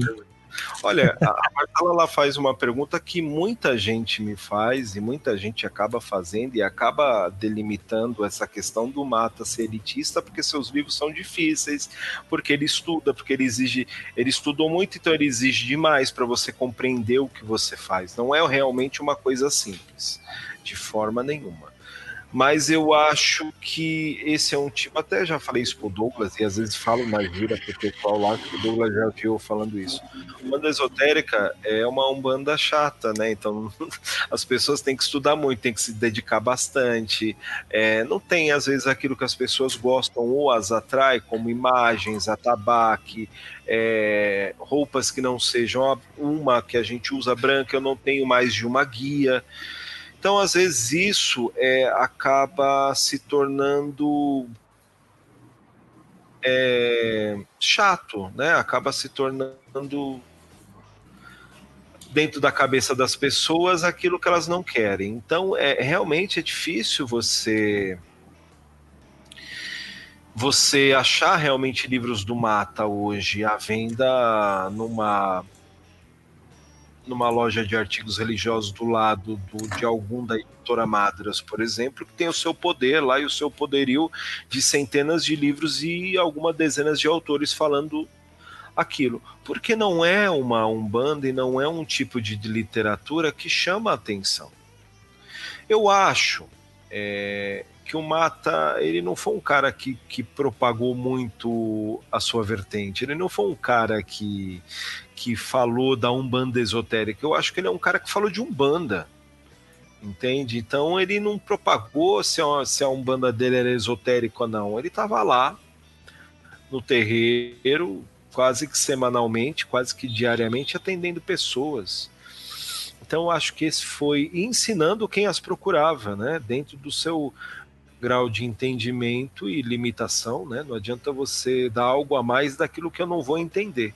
Mas ele buscou sempre fazer um bando. Então eu acho que essa questão hoje é, de não ter os seus livros, eu acho que realmente as pessoas não se interessam por essa literatura.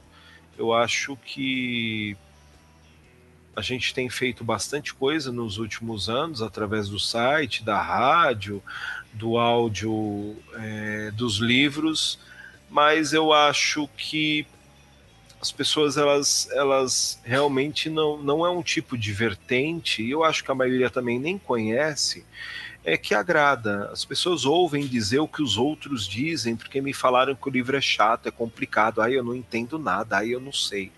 Então isso acaba levando uma outra coisa, né, Douglas? É Com certeza. complicadíssimo isso. Com certeza. Pontos de vista, né? As pessoas querem colocar os pontos de vista dela e tá certo. E ela que tá certo. Vamos lá, próxima pergunta do Flávio Brink, é o Flávio BRK. Por que um autor como Mate Silva teve suas obras adulteradas pelos seus autoproclamados discípulos? Em que consiste barra motivam tais adulterações? Cara, tem uma coisa chamada poder. E o poder, ele. Ele é uma prova para o médium e para um bandista ferrenha. O Mato Silva dava um, três formas de queda do médium, né? Três provas que derrubam qualquer médium. Poder e dinheiro, né? Você cobrar por coisas absurdas aí, trabalhos absurdos. A vaidade, que é aquilo que derruba qualquer médium, que a minha entidade, o meu guia, o meu caboclo, o meu preto velho é melhor. Nossa, você viu a minha entidade trabalhando? Nossa, você viu? Ah, eu sou melhor. né? Aí já caiu. E o, a sexualidade desenfreada. E aí eu não estou falando de opção sexual, pelo amor de Deus. É essas histórias que a gente vê aí de dirigentes, sacerdotes e sacerdotisas, irmãos de santo, utilizando da parte carnal de forma desenfreada. Então, quer dizer, né, se eu tenho uma mulher como minha filha, eu tenho que tê-la como filha, não como amante, não como caso sexual.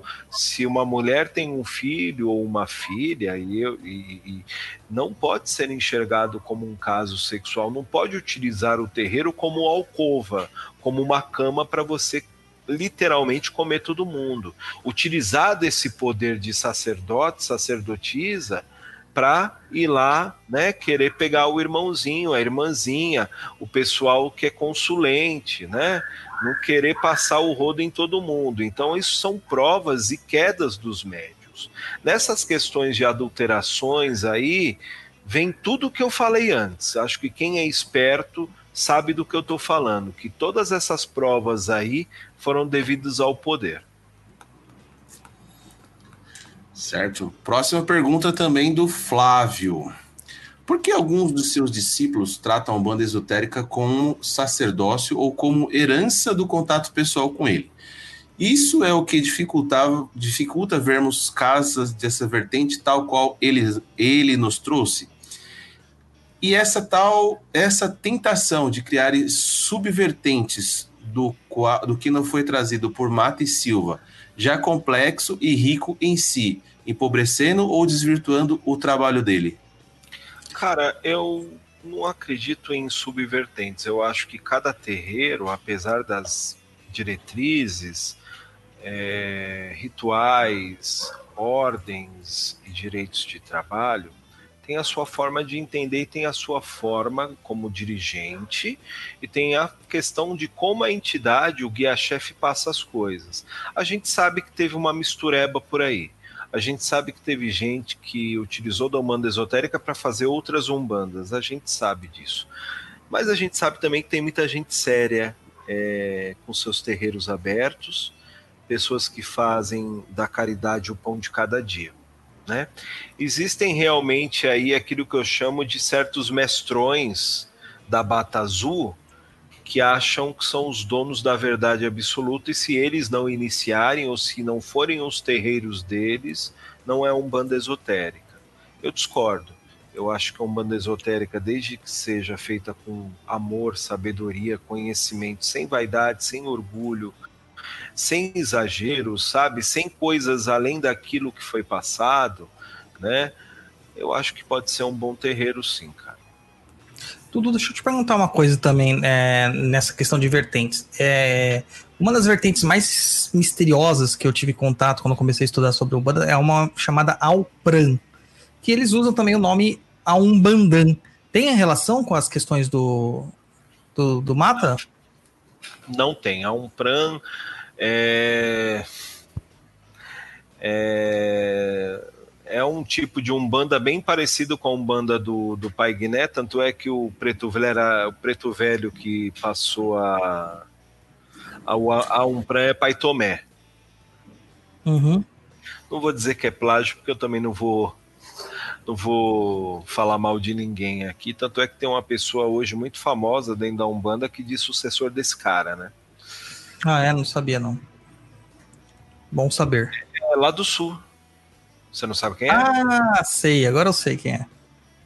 Diz, se, se diz sucessor desse cara que trouxe a, a Umpran.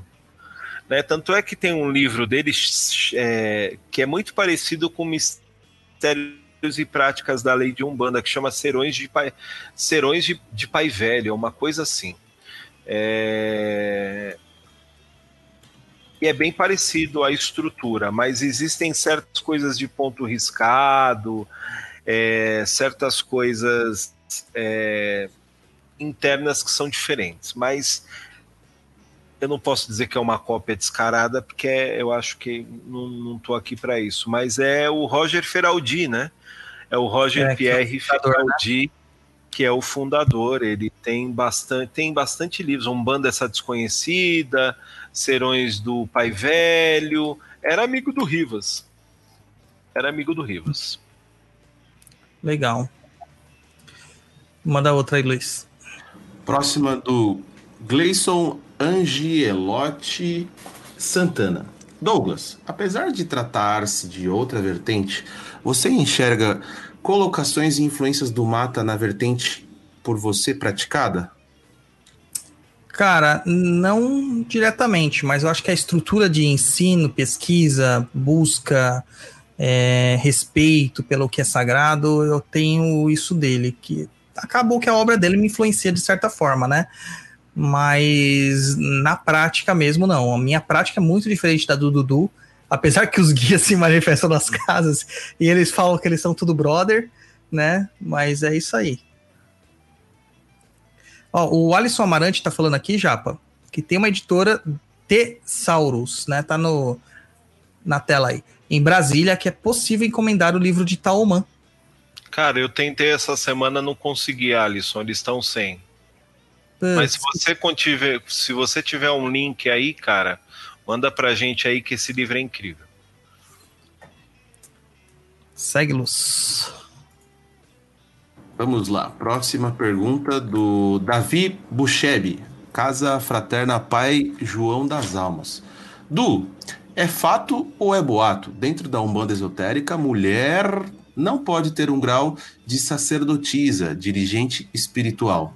Já falamos, né? É, já falamos. O Mata iniciou muitas mulheres aqui, e aí no final da sua vida tinha uns terreiros aqui. Tinha uma mulher com um terreiro em Budas Artes. Hoje em dia tem uma mulher iniciada em Santos, tem um casal de mulheres, casal de mulheres iniciados no Rio de Janeiro. É, então, é, dessa forma. Então, até o Pai Mário hoje trabalha dessa forma, iniciando homens, mulheres. É... Digamos que é, tem gente que fala demais, entendeu? Tem gente que fala demais e não sabe o que fala. Perfeito. Próxima pergunta da senhorita Adriana Abreu. Ressalva. Os pontos riscados da Umbanda Esotérica são obras de arte de tão lindo. Poderia falar sobre esse tema? Adriana, Podemos eu encho falar. o saco dele todo dia sobre isso. Assim, me ensina os mistérios, do me ensina os mistérios. Vamos, a gente pode fazer mais para frente, 2021 tá aí, falar grafia de Lei de Pemba. A gente pode é, falar ótimo. mais profundamente, porque realmente a gente tem toda uma estruturação. É, se a gente pega, por exemplo, a, a questão da escrita pré-histórica brasileira, tem muita ligação com esses pontos riscados do Mata. Né? Esse livro do Alfredo Brandão, que é a escrita histórica brasileira, mostra muito disso. Então, a flecha, a chave, a raiz, os elementos do ar, do fogo, da terra, e da água, a flecha curvada é, para caboclo, a flecha reta para preto velho, a, fe, a flecha é, é ondulada para criança. Por exemplo, se você pega hoje num, numa grafia tradicional ou popular da Umbanda, normalmente quando você vê um ponto riscado de criança, tem coração, por exemplo, né, Douglas? Sim, tem. É, dentro, é, aí tem lá, vai, o ponto de caboclo tem a, fe, a flecha, o ponto de preto velho muitas vezes tem um cruzeiro, né? Um banda esotérica para essas três entidades trabalha sempre com flecha. Então, é, mesmo uma criança é um ponto riscado com flecha, mesmo um preto velho é um ponto riscado com flecha, porque a flecha tem uma função, né? É, e aí você tem que entender um pouquinho dessa questão da geometria sagrada, que é algo também que o Mata não inventou e está aí há muitos e muitos séculos. Né? Isso aí. Próxima pergunta da Eliane Caminha. Sou do Rio de Janeiro. Poderia indicar um centro de umbanda esotérica que pratica um trabalho sério aqui no Rio de Janeiro? Obrigada. Vou colocar aqui é, deixa eu procurar primeiro. Tem a, a tenda de Umbanda Oriental, Caboclo Pena, Pena Branca. É, e aí eu vou procurar aqui o link desse, dessa página do Facebook. E aí você entra em contato, peraí, com o dirigente da casa, que é o Rogério Correia e sua esposa. Deixa eu só pegar aqui o link para a gente ir lá. Só um momento, por favor. Sem pressa, sem pressa. Sem pressa. aqui. Não, já pode ir para a próxima pergunta que eu estou colocando lá no.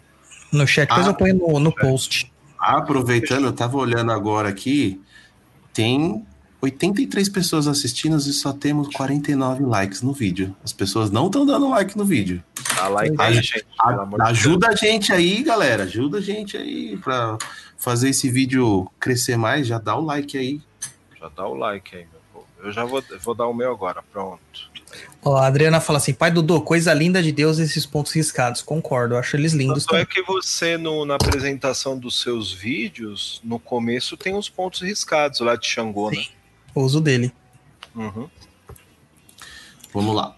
Próxima pergunta do Felipe Matoso. Pai Dodô, em frente em casa tem uma linha de trem. Nela, onde tem uma passagem de pedestres, tem muito alguidar quebrado. Tem algum motivo para colocar na linha de trem os alguidares? Bom, na Umbanda tradicional, na minha Umbanda, linha de trem, como todo caminho, é de Ogum, né? Então eles põem lá justamente para isso, para ter um, um trabalho sendo feito rapidamente, né? Linha de ferro e caminho, estrada, diligência, é tudo isso tem a ver com Ogum. Hoje em dia, na verdade, é sujeira, estão sujando o espaço público só. Flávio Martins. O que dizem terreiros que tomam bebidas alcoólicas durante a gira? Isso é pra você, Dudu. Seu terreiro toma bebida alcoólica durante a gira? Se for Exu, tem sim, mas aí também tem que ter bom senso, né? Eu não vou abrir uma adega para entidade. Então, muitas vezes, dois dedos, equiv- é, o Exu pode trabalhar com dois dedos ou uma garrafa e o, e o trabalho for da mesma potência. Né? A gente sabe que existem problemas por aí, é, e hoje eu entendo muitos terreiros que não trabalham com bebida alcoólica porque sabem que muitas vezes existe o, o processo anímico e pode dar porcaria, né? Então, é, nós usamos é, numa quantidade possível, né? Para que também ali não é bar, né? Não é boteco. Uhum. Se a entidade quer beber essa quantidade aí que diz querer, ela vai até um boteco aí e vampiriza alguém. É lógico que eles não vão fazer isso. Eles sabem, eles têm noção, eles têm bom senso. Quem não tem bom senso muitas vezes é o médium vaidoso e despreparado. Maravilha. Próxima pergunta do Leonardo Brambila. Boa noite. Gostaria de saber se há alguma relação entre a Umbanda Sagrada de Saraceni com inúmeros graus de magia e a Umbanda esotérica. Nenhuma. Vamos falar sobre graus de iniciação. É, isso tem além da Umbanda, né, cara? Existem aí escolas de mistério, escolas de iniciação que já tinham isso. Agora, se a gente pegar a escola do Caboclo Mirim, ele tem os seus graus de iniciação, tem até os seus nomes em tupi, né? É, o Mata tem, dentro da, linha, da, da Umbanda Esotérica, tem seus graus de iniciação, e a Umbanda Sagrada, até onde eu sei, também tem os seus graus de iniciação. Eu acho que é, isso mostra que nada é por acaso, né? Nada, nada acontece dentro da magia. Agora, eu não posso falar dos, do grau ali ou do grau aqui, eu posso falar dos graus da Umbanda Esotérica dentro do, do entendimento e do aprendizado, sempre foi passada essa, essa informação dos graus. Olha, começa com batismo de lei, depois vai, vão para as iniciações e elas têm vários processos. O que são essas iniciações dentro da Umbanda Esotérica? Aberturas. Olha, você chegou até aqui, você pode fazer isso. Agora você veio para esse grau, você ganhou mais esse conhecimento e possibilidade. E isso vai aumentando. Né? Eu não, existem coisas que dentro do, do, do grau que eu estou eu não posso fazer. Não porque eu não sou capacitado, é porque eu não tenho uma permissão para, por exemplo, fazer algo que está além das minhas capacidades. Infelizmente, isso acontece muito dentro das umbandas, né? A pessoa acha que é o super-homem, que é a super pessoa, e acaba fazendo tudo e depois não sabe o retorno que tem. Então, para cada médium, para cada dirigente, para cada sacerdote, para cada sacerdotisa, a gente precisa analisar o karma individual. Olha, eu posso chegar até aqui, o Douglas pode ir mais além. E tá tudo bem, a gente continua sendo um banda do mesmo jeito.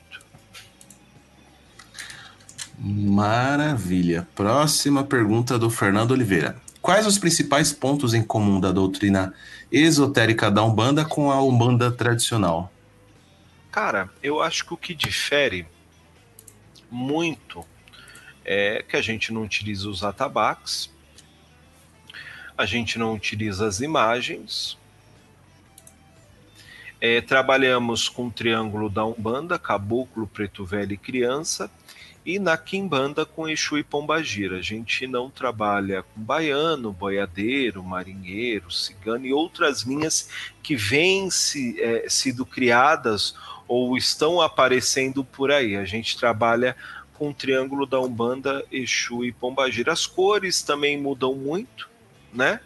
É, mudam um exemplo, por exemplo, é, na Umbanda Esotérica, Oxóssi é azul, Xangô é verde, e isso também está ligado através dos chakras, está ligado é, na questão da junção das cores, então é um processo diferente mesmo. Maravilha. Próxima pergunta, Bruna Martins. Utiliza água de chuva também? Sim, as águas elas têm a sua potência. Água de chuva, é, água de sereno, água de cachoeira, água de rio, água de poço, tudo tem a sua potência, né? Está num sítio vibratório, num reino de energia. Então a gente utiliza sim. Certo. O Roberto Mondstein, eu acho que é isso. Profissão transformação. Durante as giras na Umbanda Esotérica é utilizado em gestão de bebidas alcoólicas? Já respondemos aí. Já respondemos. Dependendo da casa, sim. Certo. Acabaram suas perguntas. Isso aí, acabou-se. Ó, Júlio japonês, tem mais gente aí querendo concorrer ao Macumbox. Então, Dudu, muito boa, cara, a sua participação, como sempre, mano. Como sempre. Aqui no Tá Perdido, a galera. Tô junto. Lá na pesquisa, vou falar de novo da pesquisa. Na nossa pesquisa, que nós já encerramos, agora só em 2021, o pessoal falava dois nomes muito fortes, né? Sacerdani e o Senhor Duduzinho Esotérico. São os dois mais pedidos, né? O Elton tá ali na, na segunda colocação, correndo pela lateral, também sendo muito pedido.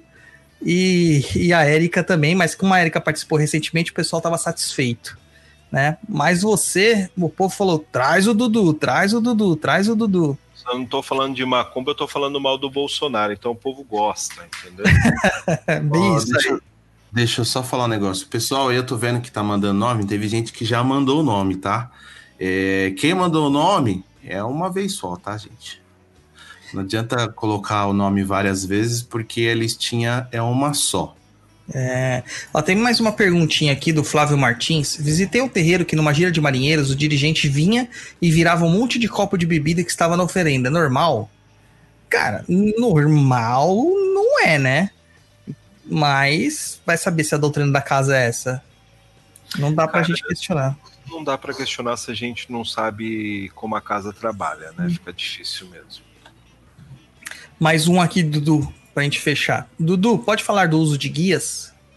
Cara, a gente usa guia normalmente feita de elementos naturais, então guia de plástico, é, com nylon a gente não usa. Então normalmente a gente usa conchas, favas, sementes, cruz de madeira. Normalmente lá, em- lá na casa a gente usa a guia da casa são 56 contas de lágrima de Nossa Senhora, mais uma de água marinha e uma cruz ou de Guiné ou de Arruda. Essa é a guia da casa. E aí tem guias também de Preto Velho, além dessas, é, também com lágrimas de Nossa Senhora.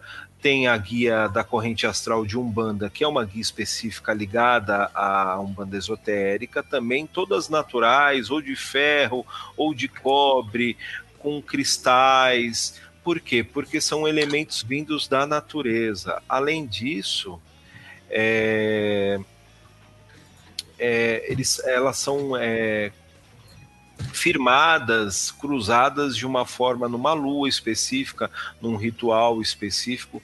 Não é a quantidade, né, meu irmão ou minha irmã, é, que vai te fazer um, um médium espetacular, forte e supremo. Não é isso. Você não vai ser um Dragon Ball Z com 49 guias no pescoço.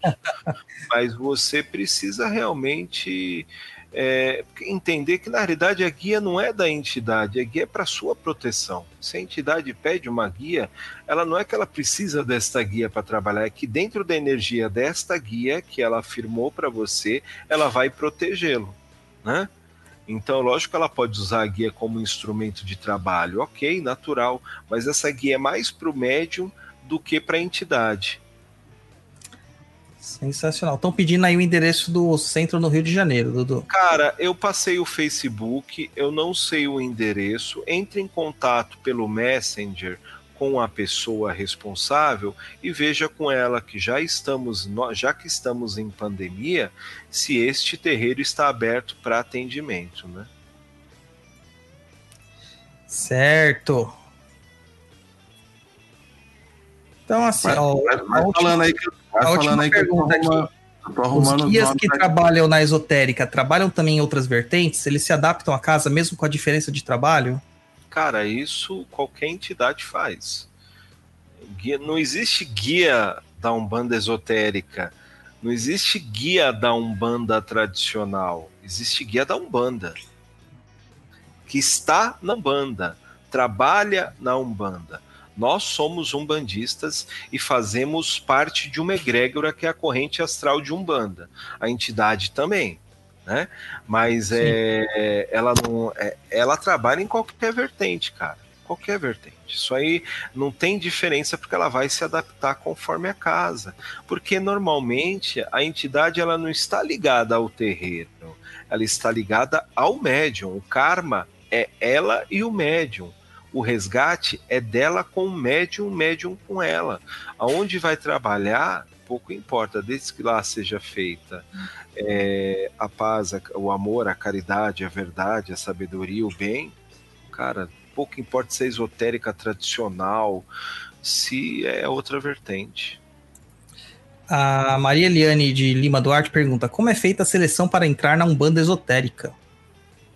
Olha, cara, eu acho que é feita como qualquer outro terreiro. A pessoa começa a frequentar, nasce o desejo, é isso precisa ser conversado, porque as pessoas muitas vezes, em qualquer terreiro de Umbanda, acaba achando que nós somos super saiyajins, a gente não tem defeito, a gente é perfeito, a gente não erra, e aí é, acaba se decepcionando. Então existe um tempo, existem casas que tem e aí eu não estou falando só de uma banda esotérica, né, Douglas? Tem casas que tem um ano para você ficar no voluntariado lá fora, seis meses, três meses. Então existem certas questões aonde você entra e você vai ganhando esses graus até chegar à, à corrente. Eu acho que é natural a pessoa, é, dependendo da situação, tem gente que entra mais rápido, dependendo da situação, tem gente que demora mais. Mas o caminho, a via é a mesma. Excelente. Aí a Mara falando que quer ser o Goku. É, a Natália Farias fala: Fui a um terreiro que a entidade cuspia a cachaça dos consulentes. Isso é normal? Cara, é difícil falar o que é normal, né? O seu set da Lira fazia isso. Então, a questão é, você vai cuspir no ambiente para fazer aquela, né, a, a- aspergir no ambiente ou você vai pegar e vai cuspir na cara até a bebida babar o cara? Aí é diferente, né? É, não Uma tem coisa, como. você, é, uma coisa você aspergir no ambiente como se fosse, sei lá, um, um alfazema, um, um preparado com ervas, ou você pegar e cuspir na cara. Eu acho, né? Uma, eu, eu, eu vi seu set da Lira, né? Falando que ele aspergia no ambiente. Agora, jogar direto na cara da pessoa, acho que é complicado, né? Meio nojento. Nojento. Conseguiu aí, Luiz? Todos os nomes já estão aqui já. Então manda aí, rapaz. Sua hora aí. Então, peraí, deixa eu abrir a janela aqui. Vamos compartilhar a janelinha do sorteador, né? Pensei que você ia abrir a janela do quarto. Eu falei, mas pra que, que o Sara vai abrir a janela do quarto, velho? Não. Ah, então aqui, ó, é o seguinte, temos já os textinhos com o nome de todo mundo que deu, então vamos copiar todo mundo. Tem meu nome aí, né? Claro que não, né? Então está aqui, ó, o nome das pessoas, se eu não me engano, são 54 pessoas. 54 pessoas. Vamos fazer, tá aparecendo aí a tela aí para vocês? Tá, tá aparecendo. Olha lá. Tá, 54 pessoas Vamos embaralhar os itens e ver quem é a pessoa sortuda da noite que vai receber duas unidades do Macum Box. Tchau, Valendo! Ah, Vai! Aí, Lauriana Silva. Lauriana Silva. A Lauriana Silva está no, no, nos Se vendo? manifeste, Lauriana. Se manifeste. Oi, Se manifeste. Manda um oi no chat. Lauriana. Lauriana. Lauriana. E assim, e galera, vocês que estão curtindo aí o nosso Papo na Encruza renovado aqui, modificado, eu quero ver todo mundo comentando nas redes sociais, hein? Posta no Instagram que tá ouvindo o nosso papo, que foi incrível, etc e tal. Vamos lá. Lauria- Lauriana não está, não mandou Vamos mensagem. esperar o delay aí. Lauriana, Lauriana, você está quase perdendo dois Macumbox. Será que a Lauriana está? Aí, Mas- a Kelly falou, foi dormir. Ih, perdeu, perdeu, perdeu, perdeu, perdeu. Vamos esperar o delay, que tá daquele jeito. Também acho. Ixi. É, não, perdeu, Não. cara. Perdeu. Dá Vai o outro, Luiz. Então vamos lá, vamos voltar a tela aqui que eu fechei. Vamos para um novo sorteio. Cadê? Lauriana perdeu, não se manifestou no chat no tempo No tempo hábil. Então vamos, vamos aqui, ó. Tentar de novo. Os nomes continuam aqui. Mais um. Embaralhar itens. Valendo! Brendo Henrique, esse tá, porque eu vi bastante pergunta dele. Brendo Henrique. Quer ver que ele foi dormir? Quer ver que ele foi dormir? Brendo Henrique, cadê você? Henrique, cadê você, Brendo Henrique? Ixi, não tô... Ih, foi dormir calma, tá também, com delay, mano. Calma, calma que tá com delay. calma. Brendo Henrique, manda mensagem. Cadê a mensagem? Caramba, caramba. Calma, calma, que agora apareceu aqui pra eles, calma. Brendo Henrique, Aí, opa! opa! Meteu aí. Brenda Henrique, é o seguinte: o que, que eu vou precisar que você faça para que não tenha nenhum tipo, né? Porque como o programa aqui todo mundo sabe que você ganhou e eu vou pedir como que você vai fazer, eu preciso que você mande um e-mail lá para o contato, contato arroba perdido.co, só mandar uma fotinho lá do verso do seu RG, de um documento seu que contenha o seu nome, tá? E aí você coloca lá também os dados para a gente enviar isso aí endereço, CEP, cidade, tudo certinho, beleza? Então aí, ó, o É. Brendo foi o campeão, o sortudo da noite, que vai levar dois macumbox para casa. Caramba, eu quero, cara. Ó, a Lauriana apareceu só agora, cara. Ah, Ixi, Lauriana, já pô, foi, agora, Lauriana. Perdeu, né? Lauriana. Desculpa, tinha que ter Perdeu, ficado ligadona. Tinha que estar ligado. Essa era uma das premissas, tá ligado? Exatamente. Tinha Dudu, que ter levado o pinico da- da- do sofá, já era. Dudu, brigadão, cara. Foi excelente a sua participação aqui. É, adorei, sabe? É muito bom. Dá um recadinho final aí, faz seu jabá, né? Manda seu currículo, vende, vende o seu corpo na internet, fica à vontade. Não posso, não posso. Gente, obrigado pela oportunidade, obrigado por fechar o ano com vocês nesse novo Papo na Encruza. Esse novo design tá bem legal, acho que fica bem legal desse jeito. E é isso, Choupana do Caboclo Sete Flechas. Quem quiser visitar após essa pandemia, estamos abertos à disposição. Vamos tomar a vacina para que todo mundo possa se reencontrar de novo, não só com os irmãos, mas com o astral, né? Que a gente sente falta, né, cara? A gente sente falta de um abraço de um preto velho, de um abraço de um caboclo, de um puxão de orelha de Exu e de Pombagira, de uma risada de um Exu, uma risada de uma Pombagira e os conselhos, né? Que é uma coisa que eu sempre falo, né? A gente sabe que o caboclo preto velho estão ali dando conselhos assim incríveis, mas tem conselhos que Exu e Pombagira nos dão, cara, que a gente fica de boca aberta. Então, normalmente esses mostram e põem à prova tudo aquilo que a gente questiona às vezes. Então, o Instagram é arroba showpana7flechas, o, a página do Facebook é www.facebook.com barra showpana7flechas. Tá lá, estou à disposição, aquilo que vocês precisarem, fico por aqui. Beijo, muito axé. Boas festas a todos, Feliz Natal, Feliz Ano Novo. Se cuidem, a pandemia não acabou, não é uma ilusão, não estamos na Matrix, estamos vivendo uma realidade. Se cuidem e cuidem dos seus. Tem gente ainda perdendo vidas, tá bom? Beijinho. É isso aí, isso aí. Luiz, cara, eu tô, com dó, eu tô com dó da Lauriana, Luiz. Aí, ó, tá, tá chorando, mano.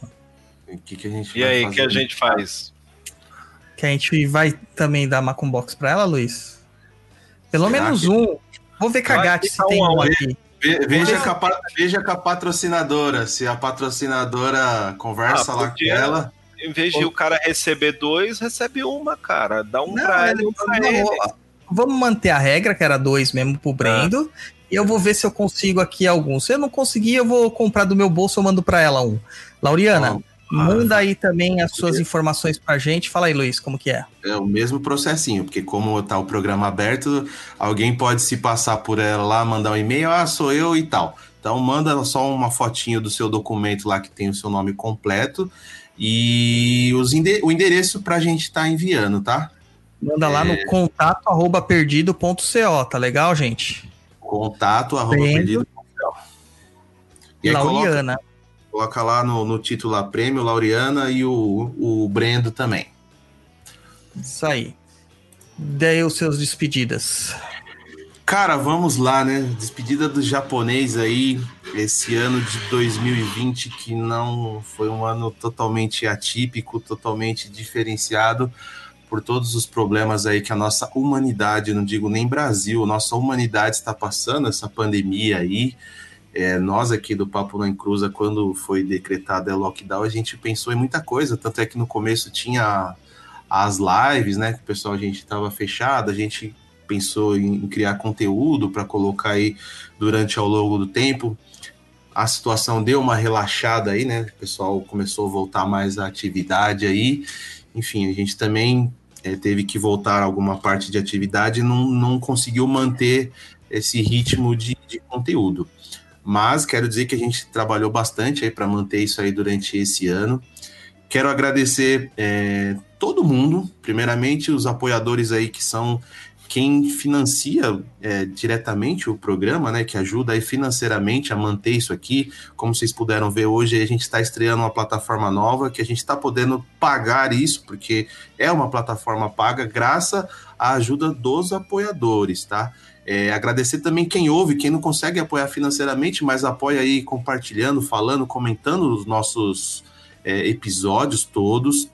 Agradecer também a todos os convidados que passaram aqui no nosso programa esse ano, o Dudu que está hoje aqui finalizando, mas enfim, é, não consigo enumerar e falar os nomes de todo mundo, mas quero aqui deixar o meu muito obrigado por passarem aqui pelo nosso programa, deixarem as suas informações, os seus ensinamentos é, para todo mundo, não só para mim.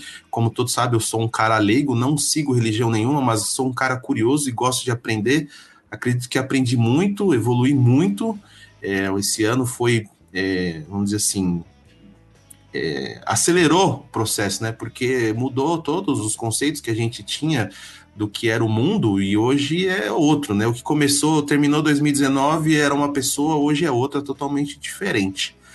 E é isso aí. Quero desejar um feliz Natal para todo mundo, é, um feliz Ano Novo, que 2021 seja diferente, que a gente consiga aí que essa vacina chegue, essa salvação seja para todo mundo, para que a gente possa ter a dita é, vida normal aí, né? E que a gente aqui do Papo na Encruza vai estar aguardando vocês ansiosamente para 2021, como disse o Douglas aí, já tem convidado confirmado para primeira, os primeiros episódios de 2021. E a gente é isso aí, aguardar vocês aí para mais um ano e seja o que Deus quiser. Muito obrigado aí a todo mundo que acompanha, que ajuda e que participou. O pessoal tá falando aqui, ó, o japonês vai Douglas, chorar. O tô- Luiz é motivo.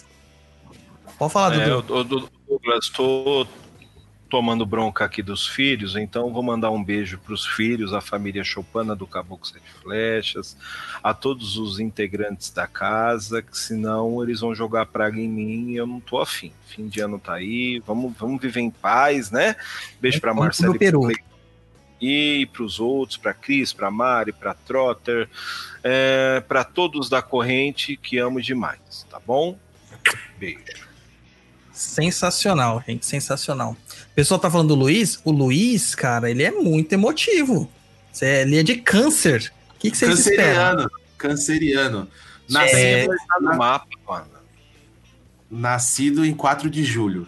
Esse é E na filho. minha, e na no meu feeling de pai de santo, ele é filho de Xangô Oxum. Então ele é sensível. É, a- É, galera, a gente, o Luiz falou que a gente tem já um programa. Na verdade, nós temos quatro confirmados, um a confirmar e o outro quase confirmado. Ou seja, até Janeiro, março, fevereiro, março, Março, já temos. programas e, e- e vocês não vão nem imaginar o que, que a gente vai trazer para vocês. Vocês não vão imaginar, tá? Esse ano, né, 2020, foi um ano de muita aprovação mesmo para todo mundo. Esse ano especificamente para mim foi um ano onde que eu me encontrei com o meu espiritual de uma forma muito mais profunda. Né? Muitas coisas mudaram na minha vida pro bem, é, porque sempre qualquer coisa que acontece na nossa vida é pro bem, para impulsionar a gente para as nossas conquistas. Eu quero agradecer muito vocês, porque hoje o Papo na Cruz, o Perdido em Pensamentos, o Tá Perdido, o YouTube, é, o Perdido EAD, eles são parte essencial da, da minha existência, da minha jornada aqui no, no- na vida. Mais do que nunca, né? Com 2,10 nos Odus, 2,7 nos- na numerologia pitagórica, eu resolvi abarcar realmente isso. Foi o ano de estreia, o ano de inauguração do Chão de Jorge um terreiro que é feito com muito suor, com muita, muito amor, muita dedicação. E o Papo na Cruz me proporcionou no, no longo desses anos muitas coisas boas, inclusive amigos como o Dudu aqui, né? Que saiu do papo e acabou se tornando um amigo de verdade, assim. A gente trocar ideia todo dia de diversos tipos de assunto, né? É, também o Roberto, o Leandro lá do nosso grupo que, que são amigos que eu, que eu adquiri neste ano, assim. O Dudu já é mais antigão, mas o Roberto e o Leandro, amigos mais, mais recentes, e que eu agradeço muito por todas as dificuldades, apoios e tudo mais. Esse ano eu tive algumas crises de ansiedades bem severas, e foram essas quatro pessoas, mais a minha família, a minha linda namorada, que, que me seguraram, meus amigos, né, o japonês, que me seguraram aí nesse, nesse ano. E estou fechando o ano muito feliz, sabe? Muito feliz com tudo aquilo que a gente conseguiu conquistar. Tá bom, gente? É, Muito obrigado a vocês, ouvintes do Papo na Cruz, a leitores do Perdido em Pensamento. Vocês são o motivo de que nós fazemos este programa. É, vocês são essenciais na manutenção do nosso programa. É através de vocês que a gente consegue entender o que se passa no mundo da macumbaria e trazer um pouco de ensinamento, um pouco de experiência que a gente tem para todos. Quero também deixar aqui um agradecimento especial a quem passou aqui, o Sacerdani, é, que acompanha a gente aí todos os, os, episódios praticamente, né? Hoje ele não deve estar tá vendo porque ele estava cansado. A Érica e a Andrea, tá? A Érica Cassundé e a Andrea Cassundé, minhas queridíssimas, tá? Que fizeram todo esse, esse, esse, ano aqui, sempre estão do meu lado, me atuando, me, me ajudando, me aturando, né? Me apoiando, tá? Agradecer meus filhos de santo lá do Chão de Jorge, todos vocês, pelo, pela paciência. Agradecer a todo mundo do Umbral pelo que vocês fizeram. Agradecer meu, meu amigo querido Elton. Sei que às vezes eu falho daí de ficar um pouco longe sem se conversar, mas você é muito querido. A gente conversa, quando a gente conversa, eu me sinto muito bem.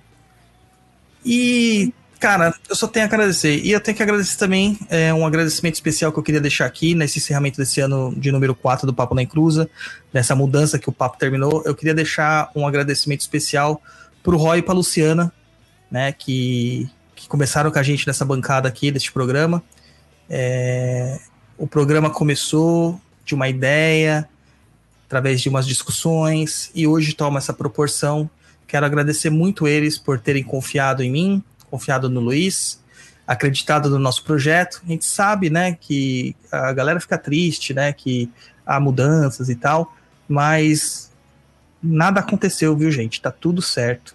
A gente só procura caminhos diferentes, mas lá no final tudo converge para o mesmo objetivo, tá legal? Quero agradecer muito eles, e desejar um Feliz Natal a todos vocês, desejar uma ótima passagem de ano e rezar para que ano que vem Oxalá nos abençoe para que seja um ano mais leve, um ano de reconquistas e aprendizados mais serenos. Tá bom, Assim gente? seja.